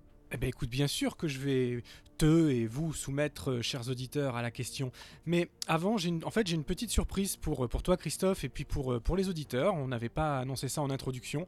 Euh, en parlant de questions à soumettre, eh ben, j'en ai soumis une il n'y a pas longtemps et pour faire le pont avec notre toute première émission, quand on, est revenu avec notre euh, épisode sur Gigi Abrams, dans mes brèves, j'avais bien évidemment parlé de la, série Stranger Things, diffusée cet été sur, euh, Netflix. Eh bien écoute, euh, la question de la musique, je l'ai posée ni plus ni moins qu'aux créateurs de la série, les frères Duffer, Matt et Ross. Et comme justement ils ont choisi très très judicieusement d'utiliser une musique 100% électronique sur tout au long des 8 épisodes de la série, eh bien, euh, je te propose et je vous propose euh, d'écouter ce que m'a répondu Matt Duffer euh, à ce, à ce sujet-là, sur la question de pourquoi utiliser de la musique électronique sur une série comme Stranger Things. Alors, ce, ce que je vous propose de faire, c'est que on va, je vais d'abord m'adresser aux anglophones. Alors, c'était une interview qui s'est faite par téléphone, mais je trouve que c'est toujours bien quand on a des documents comme ça de d'en faire profiter les gens euh, totalement. Donc je préfère vous, vous laisser la réponse de Matt Duffer en intégralité sans euh, coller de voix par-dessus avec une traduction, etc. Comme ça, les anglophones euh, pourront comprendre directement euh, ce que dit Matt Duffer, et en revanche, à l'issue de, cet extrait d'interview, je, vous proposerai bien sûr, enfin je vous en ferai une petite traduction, voilà, immédiatement après. Donc, eh écoute, voilà, c'était ma surprise, j'espère qu'elle te plaira, et puis qu'elle plaira aux gens. Donc, si on parlait un petit peu de Stranger Things, avant de revenir sur Tron, et puis de poser enfin la question thématique de notre partie Zik.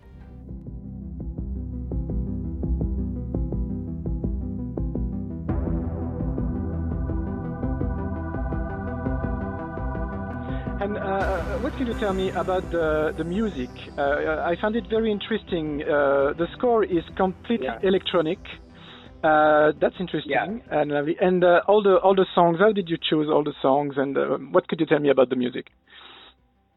Um, yeah, I mean, it was re- I, even when we were pitching the project, we were pitching it as having you know, a fully electronic soundtrack, and I think that um, I mean, you know, one of the reasons for that I think is we, I mean, just selfishly, we were kind of we were into electronic music, um, and and you know, and and it was kind of making a bit of a comeback. Um, um, and you're seeing more of them in film, and so you know we were seeing what like Cliff Martinez was doing, mm-hmm. on Soderbergh and Nick, and you know with Trent, Trent Reznor and Atticus Ross, we're doing with um, on David Fincher movies, and we thought, you know, that would be cool um, it, uh, in a show like this. I mean, because I, I think when you see boys on bikes, you immediately expect or going to expect to hear kind of this um, John Williams. Yes, of course, yeah. Orchestral. And so we thought that we liked the idea of playing against expectations and and also because it felt like we wanted it to we didn't want it to feel like a, a total Spielberg movie. We hmm. wanted it to have the DNA from you know these darker '80s films, so a little bit of uh, John Carpenter vibe. Yes. So it's funny when we were we were so we thought that electronic music would kind of give it a very different texture, um, and we thought that was exciting to us. Um, and so you know, when we cut our little fake trailer with all these different music, I mean, we tried placing, you know, John Carpenter music um, over images from ET, and it worked really, really well, and mm-hmm. it made me feel very, very different um, and very scary. I mean, it's not it's easy to actually turn ET into a horror film, but um, yeah, yeah, that's true. And, uh, so that was uh, that was when we kind of knew, oh, it would work. So we were really excited about that. And then, you know, we found these two two guys, um, Kyle Faith and Michael Stein, who um, they're they're part of a synth band um, in Austin. And I mean, they actually had day jobs at the time, and they weren't making a living doing this. Um, and they had never scored anything before. Yeah. And uh, so it took a little convincing, you know, to get Netflix on board. But um, uh, you know, I just called them up and said, you know, would you quit your jobs do this? And they were like, hell yeah and so then then we basically had them full time they composed. Um, I think at this point we have around 13 hours of music from them. So just we have loads and loads of, of music, and we, we were kind of doing it the way you know David. You know, I heard David Fincher does it, where yeah, these you know his composers they just build giant suites of this electronic music, and it's he's not scored in the way that you score a traditional show. So we had all this music and we were using it while we were editing it. Okay. And um, so it was a, it was a lot of fun. So it, we, we it kind of struck that balance of being modern, sort of, you know, and and also kind of evoking sort of nostalgic sounds of the the 80s, the John Carpenter and the Vangelis and the Tangerine Dream. Um, so it, it it did what we wanted the show to do, which is you know feel both modern and nostalgic kind of simultaneously. So that that's why we love that. And then in terms of the the live music, that was just us picking music that we liked. I mean, you know, I mean, I, I don't even know if there was a process to it. It was just um, um, songs that that we had already either loved and wanted to put in. And I mean, I just list, we just listened to so much 80s music over the past year, and if I if I heard something that sounded like would fit the uh, tone of the scene, we just we you know we threw it in, and it, we were able to put in some of our favorite bands like the Clash and Joy Division, and Mm. um, so so it was really it, it was fun to be able to put you know some of our favorite songs uh, into into the show. Donc ça c'était euh, pour les anglophones. Maintenant pour ceux qui ne parlent pas anglais, bien évidemment, euh, je vais vous, traduire les propos de, Matt Duffer, donc je rappelle créateur et réalisateur hein, avec son frère euh, Ross, sont des frères jumeaux de la série Stranger Things. Donc voilà ce, viennent, ce, que, Matt Duffer vient, vient, vient de nous dire. Alors même qu'il n'était qu'à qu'à présenter la, la série aux différents studios ou aux investisseurs possibles, en fait il précisait systématiquement qu'ils envisageaient déjà une partition exclusivement électronique pour accompagner la série. Pour eux ça s'imposait vraiment comme une évidence.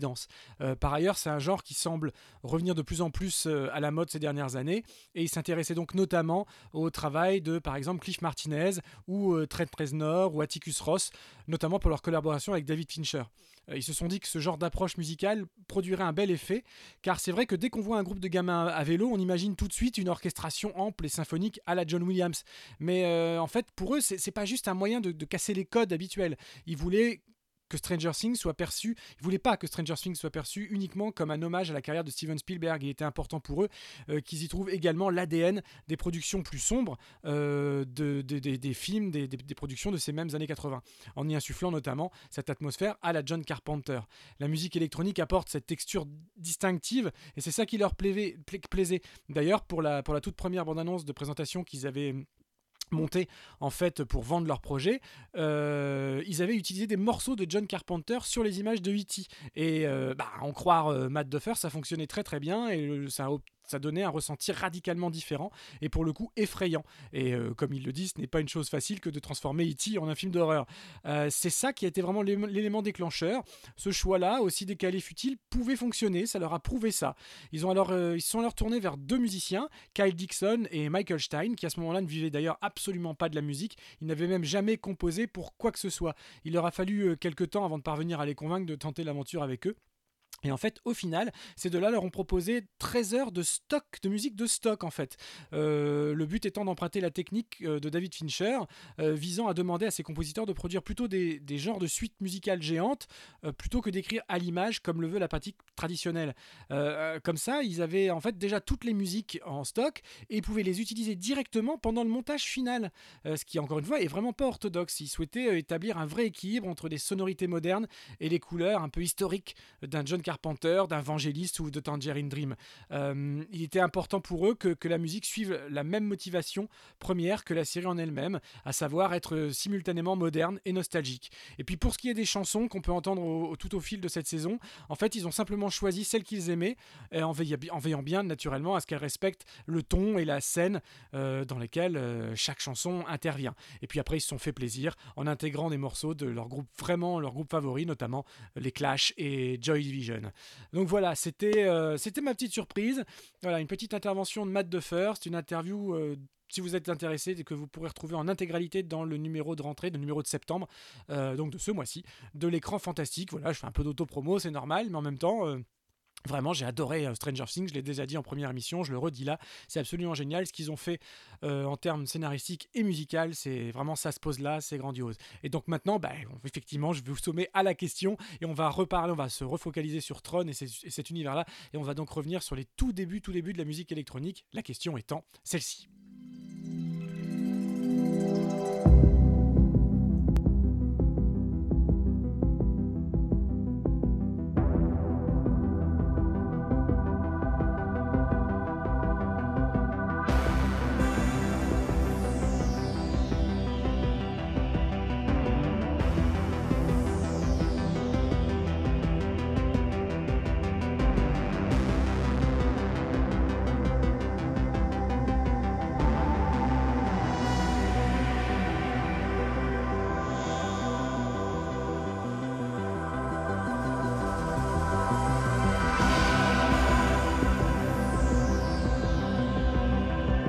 Alors la question que je nous pose, que je, que je vous pose aussi, à vous, chez vous, euh, la musique électronique peut-elle être aussi puissante que la musique symphonique? On, parle, on reste dans le cadre de la musique de film, hein, bien évidemment.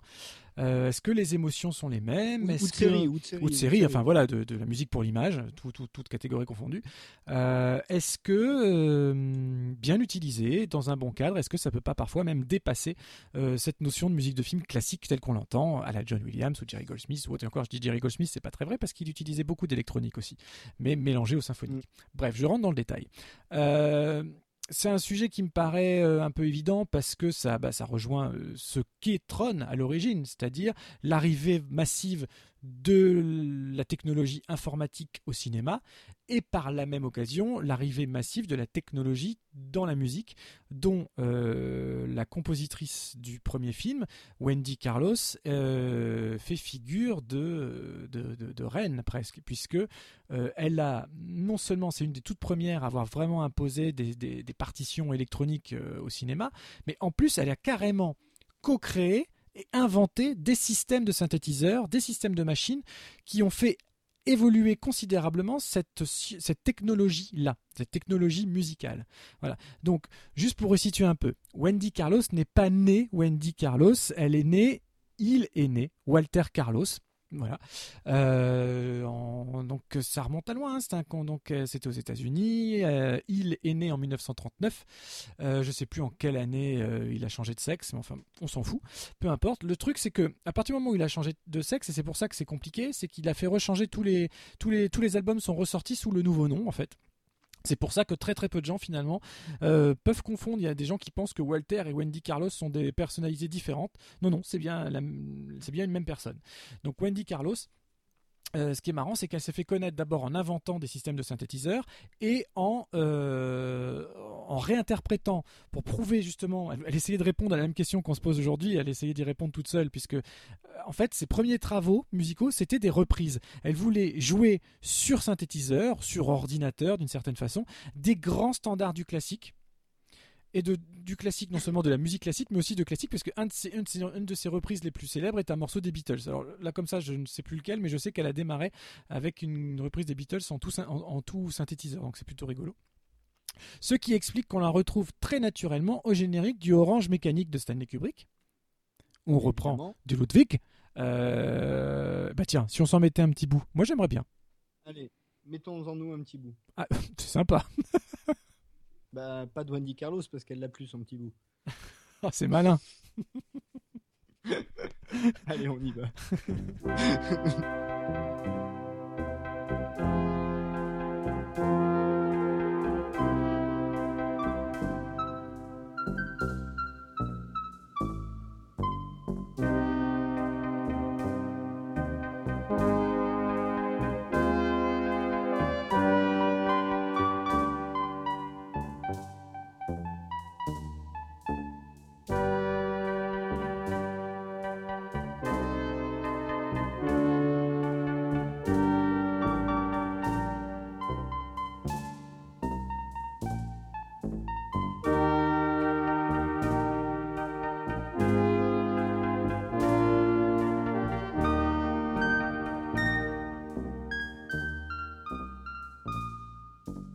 Alors moi, disons-le, disons-le tout de suite. Je vais répondre à la question tout de suite.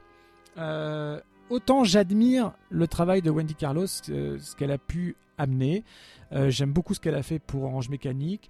Je suis un peu moins fan de ce qu'elle a fait pour Shining, mais en même temps, Kubrick était moins fan aussi, ce qui fait qu'il a remplacé quasiment l'intégralité de sa musique pour remettre des morceaux du répertoire classique dans son film. Voilà. Dans Tron, je trouve que ça marche plutôt bien à l'image, moins bien en écoute seule. Et pour répondre à la question que je posais, qui était est-ce que la musique électronique peut être aussi puissante qu'un orchestre symphonique, je trouve que dans le cas du premier trône, ma réponse serait non. Euh, même si j'aime bien, parce que ça crée un, truc un peu bizarre, il n'y a pas de moment où la musique me, transporte ou me dans, le premier trône, je suis pas, elle, ne sublime pas l'image. Pour moi, elle ne m'emmène pas ailleurs grâce à, la musique. Euh, ce qui ne sera pas forcément le cas des Daft Punk euh, dont on va parler après. Toi, comme ça, sur le morceau qu'on vient d'entendre et puis sur, le, sur la musique de Wendy Carlos dans le film, quel est ton ressenti global? Alors, Trois choses rapidement. Un, euh, j'aime pas du tout la, bande originale de L'Orange Mécanique, qui par ailleurs est pas un film que j'aime beaucoup non plus, pour être honnête. Mais euh, les reprises de classiques en électronique, c'est euh, c'est intéressant parce que c'est décadent d'une certaine manière et ça va avec le propos du film. Mais voilà quoi. Euh, à part ça, je je suis pas un, grand amateur. Ça, c'est la première chose. Tron, je suis totalement d'accord avec toi. Euh, c'est certainement pas la musique qui fait la qualité du film. C'est c'est pas un, grand score. C'est vraiment un score de soutien. Tu sais, euh, c'est pas un score euh, euh, qui, a, une vraie, une énorme personnalité, je trouve. En revanche, et c'est la troisième chose que je vais dire avant de te relaisser la parole, c'est que à époque comparable, il y a des exemples de musique électronique. Il y a, notamment euh, deux, deux grands maîtres euh, du genre, hein, euh, qui sont euh, Tangerine Dream, et on pense notamment au thème de l'exorciste, euh, qui est quand même un canon du genre, euh, et euh, Vangelis, et euh, la BO de Blade Runner, euh, qui elle, pour le coup, euh, moi je peux te dire que je l'ai écoutée en boucle, euh, donc je la connais quasiment par cœur, euh, euh, et c'est vrai que là, pour le coup, il y a un vrai sens. Ce qui change un peu la donne euh, avec Daft Punk, et je vais en faire peut-être la transition, c'est que c'est pas que de la musique électronique. Et je trouve que c'est là où ça prend une dimension supplémentaire et où c'est là où on, on atteint vraiment des sommets, c'est qu'il y a les deux. C'est que c'est à la fois de l'électronique et à la fois du symphonique. Et c'est là où on est une fois de plus totalement en phase. Tu m'as en gros euh, ressorti ce que j'allais Pardon, dire pour, pour bouffer l'argument. voilà bouffer l'argumentaire pour finir sur Wendy Carlos. C'était vraiment ça. C'est-à-dire que à l'é- à l'époque, effectivement, quand Tron est arrivé, elle était malheureusement concurrencée sur son propre terrain. Parce que quand on parle de son de, de ses inventions, on parle c'était c'était bien avant. Tron est sorti début 80, mais elle, elle a inventé ça dans les années, euh, je sais plus, mais c'était carrément euh, 60 et 60, 70. 70. Voilà, euh, puisqu'elle Ouais. a contribué à la. hum, alors, je sais pas, je, je m'y connais pas trop en technologie, mais c'est elle qui a inventé toute une partie du synthétiseur Moog, qui est un des plus synthé- un des synthés les plus célèbres au monde. Euh, Voilà, je pourrais pas vous donner tous les détails, mais c'est elle qui a contribué à ça. Voilà. Et pour prouver qu'on pouvait faire de la, de la vraie musique avec un ordinateur, c'est pour ça qu'elle se tournait. Alors, elle, essentiellement, à la base, dans les années 60, elle, reprenait le répertoire de, de Bach, de Juan Sebastian Bach, pour le dire euh, comme il faut. Euh, voilà. Donc, mais après, le problème, c'est que quand Tron arrive, et tu l'as très bien dit, c'est ce que j'avais prévu de dire en transition, entre deux, on a eu Tangerine Dream et Vangelis, qui, eux, Eh oui. ont tout déchiré. Ils ont tout déchiré. Euh, Tangerine Dream qui ont fait par exemple, alors uniquement sur la version américaine, mais ce qu'ils ont fait sur le Legend de Ridley Scott est, est- est super. Ouais, Euh, ouais. ce qu'ils ont fait sur The Keep de Michael Mann, c'est à tomber sur le cul. Euh, ce que Vangelis a fait pour Blade Runner, ça reste, euh, ça reste dans, les, dans, le, dans le top 3 de toutes les BO de tous les temps.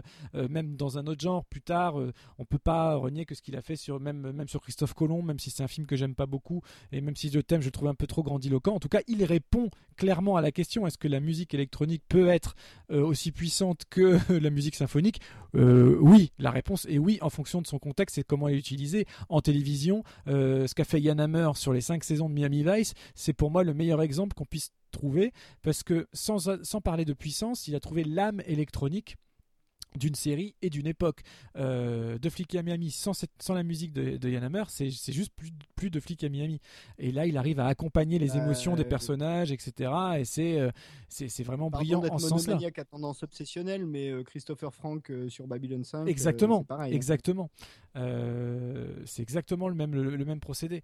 Il y, a cette, il y a cette volonté d'épique en fonction du sujet qu'on raconte. Et malheureusement, Wendy Carlos, qui est précurseur, qui a inventé, entre parties, a co-inventé la technologie, eh ben, n'a pas su, à mon sens, hein, je suis désolé, appliquer à l'image euh, la puissance et la volonté qu'elle voulait euh, donner à ce, à ce, à ce système qu'elle a contribué à, à inventer.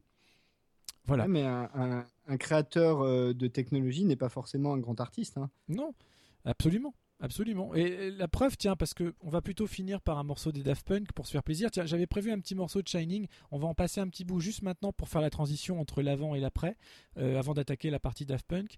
Euh, Voilà, Shining, ça ressemblait à ça selon Wendy Carlos.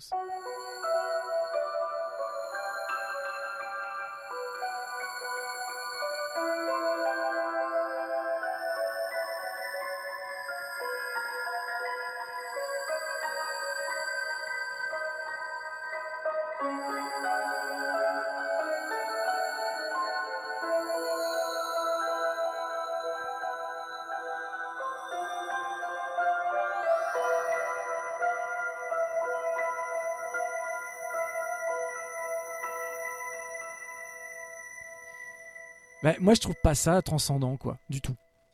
Mais pareil, alors je suis désolé, mais Shining, c'est pas un film que j'aime beaucoup non plus. Alors je me fais hurler dessus à chaque fois que je dis ça.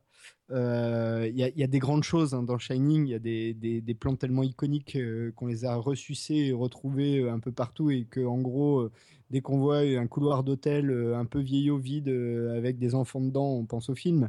Mais, mais c'est pas un je, sais pas ce que je préfère chez Kubrick, tu vois, ni euh, l'Orange Mécanique ni Shining, euh, c'est vraiment pas ce que je préfère chez Kubrick. Euh, et le score, pareil, c'est un score de soutien. Alors, en plus, c'est intéressant parce que Kubrick, en général, il n'utilise pas des compositeurs pour ses films. Hein. il reprend souvent des morceaux, et d'ailleurs souvent des morceaux plutôt classiques. c'est plutôt sa marque de fabrique. donc, bon, voilà, je, ne suis pas très très convaincu, mais bon, c'est bien de rendre hommage à Wendy Carlos que tout le monde avait oublié. Walter oui, oui, oui, et puis c'est important parce qu'elle a vraiment contribué à, l'invention de, l'objet, mais comme quoi, technicien et musicien, ah, c'est pas forcément, voilà, c'est pas le même métier. ça. Et même si on, et maîtriser des outils ne veut pas dire qu'on va en proposer le meilleur. voilà, avec tout le respect, bien évidemment, que, que je lui dois. Alors, avant qu'on parle de. C'est ce qu'ont su faire les Daft, Punk. Euh, oui, mais justement, avant qu'on en parle, il y, a deux exemples quand même que j'aimerais citer qui sont un petit peu différents et c'est ce qui, pour moi, en fait l'intérêt. Deux autres films qui ont des scores euh, électro euh, et avec des, des, très différents et qui sont quasiment pur électro, même si un est plus pop, pop électro que électro pur. Le premier, c'est Fight Club avec un, une musique des Dust Brothers. Alors là, qui est vraiment électro-électro, quoi, euh, d'inspiration un peu à la Prodigy ou ce genre de truc. Euh, bon, ça c'était un premier exemple, mais surtout le deuxième exemple que je voulais citer, et ça en revanche, c'est me semble beaucoup plus intéressant. c'est le, film euh, Virgin Suicide de Sofia Coppola avec une bande originale du groupe R. Absolument. qui, là pour le coup, donc Virgin Suicide, pour rappeler rapidement, c'est un film qui se passe dans les années 70, hein, euh, qui, est, un drame familial euh, qui, à, mon sens, et encore aujourd'hui, reste probablement le chef-d'œuvre de Sofia Coppola, même si Lost in Translation a aussi des intérêts certains, est un très très grand film, mais Virgin Suicide, c'est vraiment un, un, petit bijou quoi, d'intimité, de jeu avec des jeunes acteurs, enfin voilà.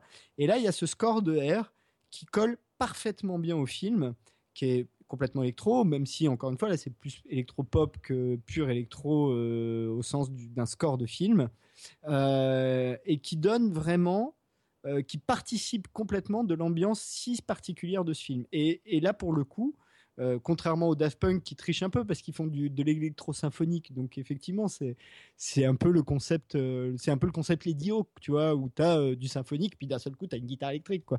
mais, mais là, c'est vraiment pur électrique et ça marche franchement très très bien dans Virgin Suicide, je trouve. Enfin, je sais pas ce que toi t'en ah, penses. Ah, tout à fait. on, est, on est encore une fois complètement en phase. Et d'ailleurs, c'est marrant parce que quand justement l'annonce des Daft Punk a été, euh, a été faite, je trouvais ça. Euh, encore une fois, le fait que ce soit euh, surprenant.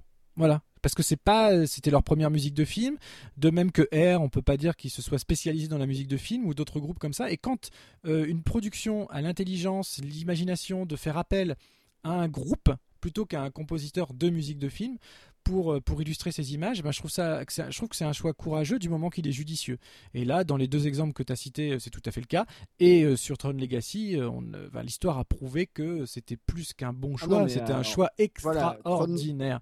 vraiment extraordinaire. Tron Legacy, là, il y a un des scores pour moi, là, c'est un des meilleurs scores de la décennie 2010. Euh, tu vois, il est dans mon. sans comparaison, dans mon sans, sans, comparaison aucune. Et j'irais même au-delà. Pour moi, Tron Legacy est également, et même si je les aime beaucoup, par ailleurs, c'est le meilleur album des Daft Punk.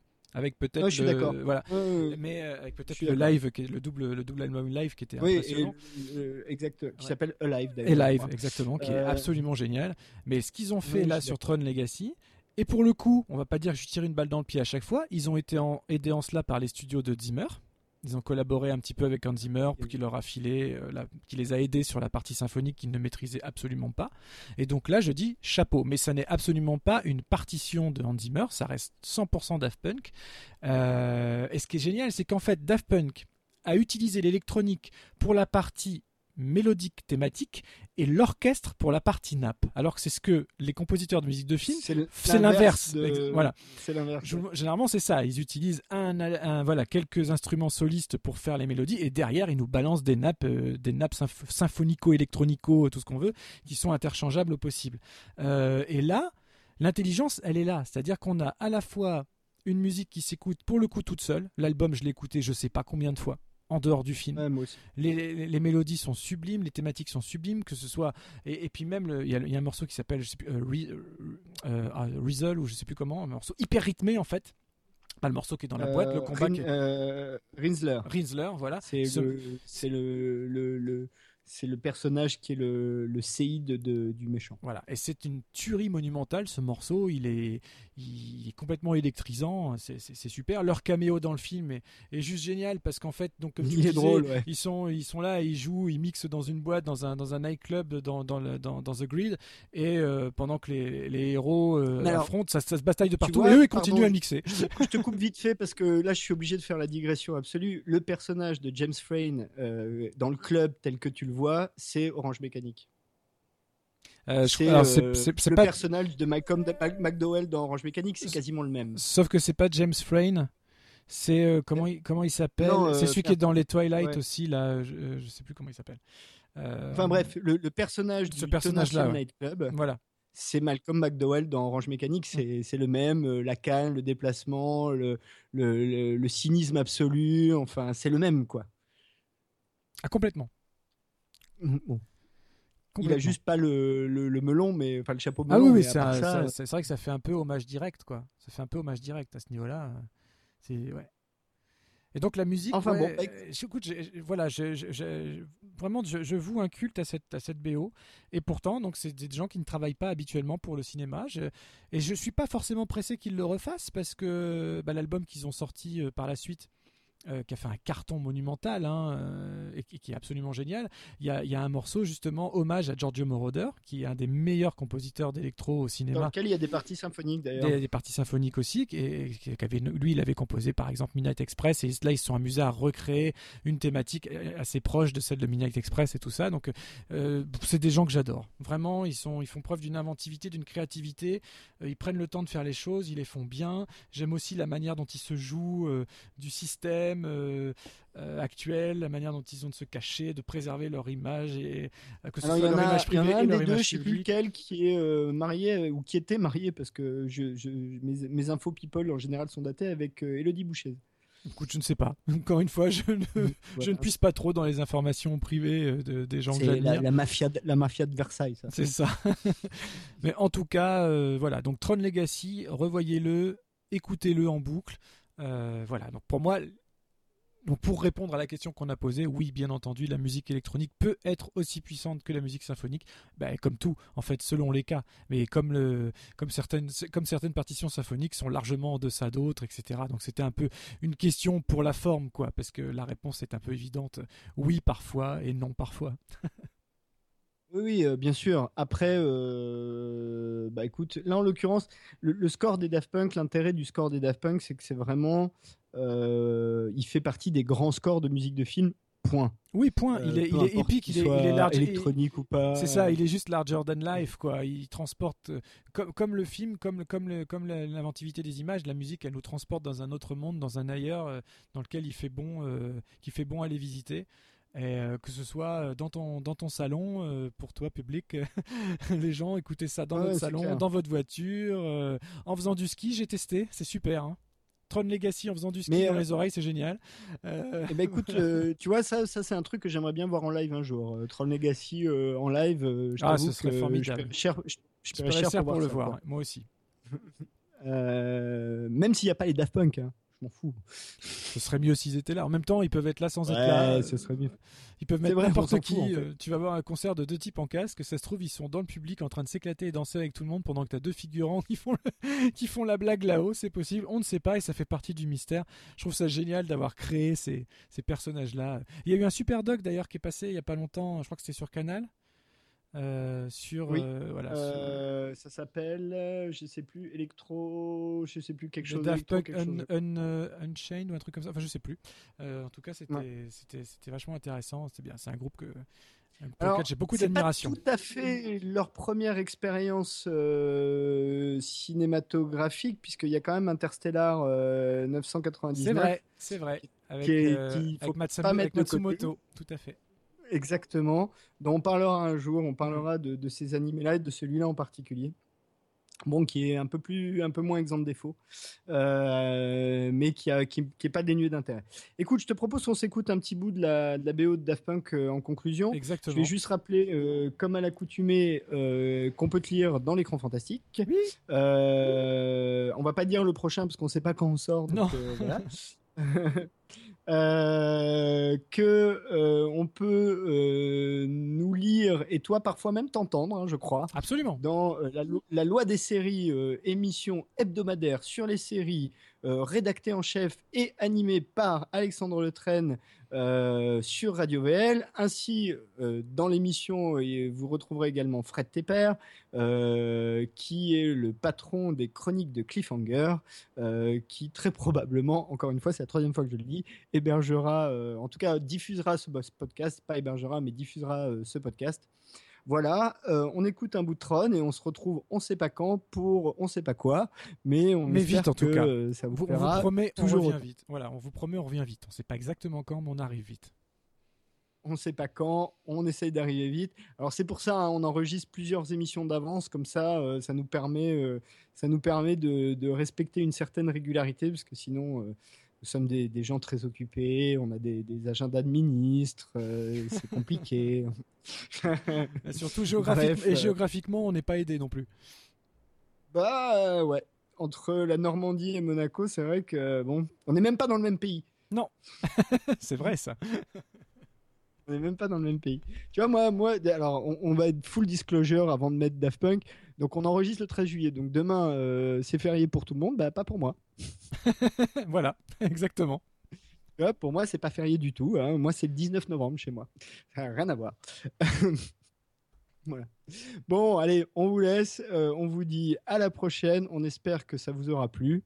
Euh, n'hésitez pas à commenter. alors bon, ceux qui, les gens qui commentent sur le son, comprenez qu'on fait de notre mieux, qu'on n'est pas des ingénieurs du son, ni Vivien ni moi. Euh, on fait vraiment au mieux pour vous donner euh, la, meilleure, euh, la, meilleure émission possible. Si c'est pas au niveau que vous l'attendez, on est désolé, mais on est limité par nos compétences respectives et le temps qu'on peut y consacrer. En tout cas, on espère que ce sera suffisant pour que vous y preniez du plaisir. J'aimerais en profiter aussi pour remercier tous les gens qui, depuis le précédent arrêt, ont, réclamé le, retour de l'émission. Ça fait quand même plaisir. Euh, donc merci à vous. Oui, c'est vrai. Euh, on en, a, on en a eu quelques-uns et c'est vrai qu'ils ont tous. Euh, ça, c'est ce qui a fait le plus, plus de plaisir, ouais, qui contribue à cette envie de revenir. Ouais. Exactement, c'est ça qui nous fait avancer. Alors on n'a rien contre les critiques, hein, on, vous mettra juste de baffe, mais ne soyez pas trop violent quand même, moi ça me fait pleurer. Hein. et très honnêtement, si vous pouviez faire des critiques sur le contenu euh, plutôt que sur l'emballage, à moins que sur la forme de l'émission elle-même, euh, il y a des choses qui, qui vous dérangent ou dont vous voulez parler. Ça, c'est, mais sur la partie technique, vraiment, on est au maximum de nos moyens. Donc, euh, nous mettre des messages à chaque fois pour nous dire que le son vous convient pas, on est désolé, mais on fait au mieux qu'on peut. Là, de ce côté-là, je peux rien vous dire de plus. en revanche, sur tout le reste, n'hésitez pas. la page Facebook existe toujours. elle relaiera évidemment l'émission c'est le bon endroit euh, pour euh, commenter, critiquer, euh, proposer, même si vous voulez proposer des sujets. voilà, ce sera, si on peut les intégrer, ce sera avec plaisir. Et je vous propose qu'on se dise ciao et à la prochaine sur des airs de Daft Punk.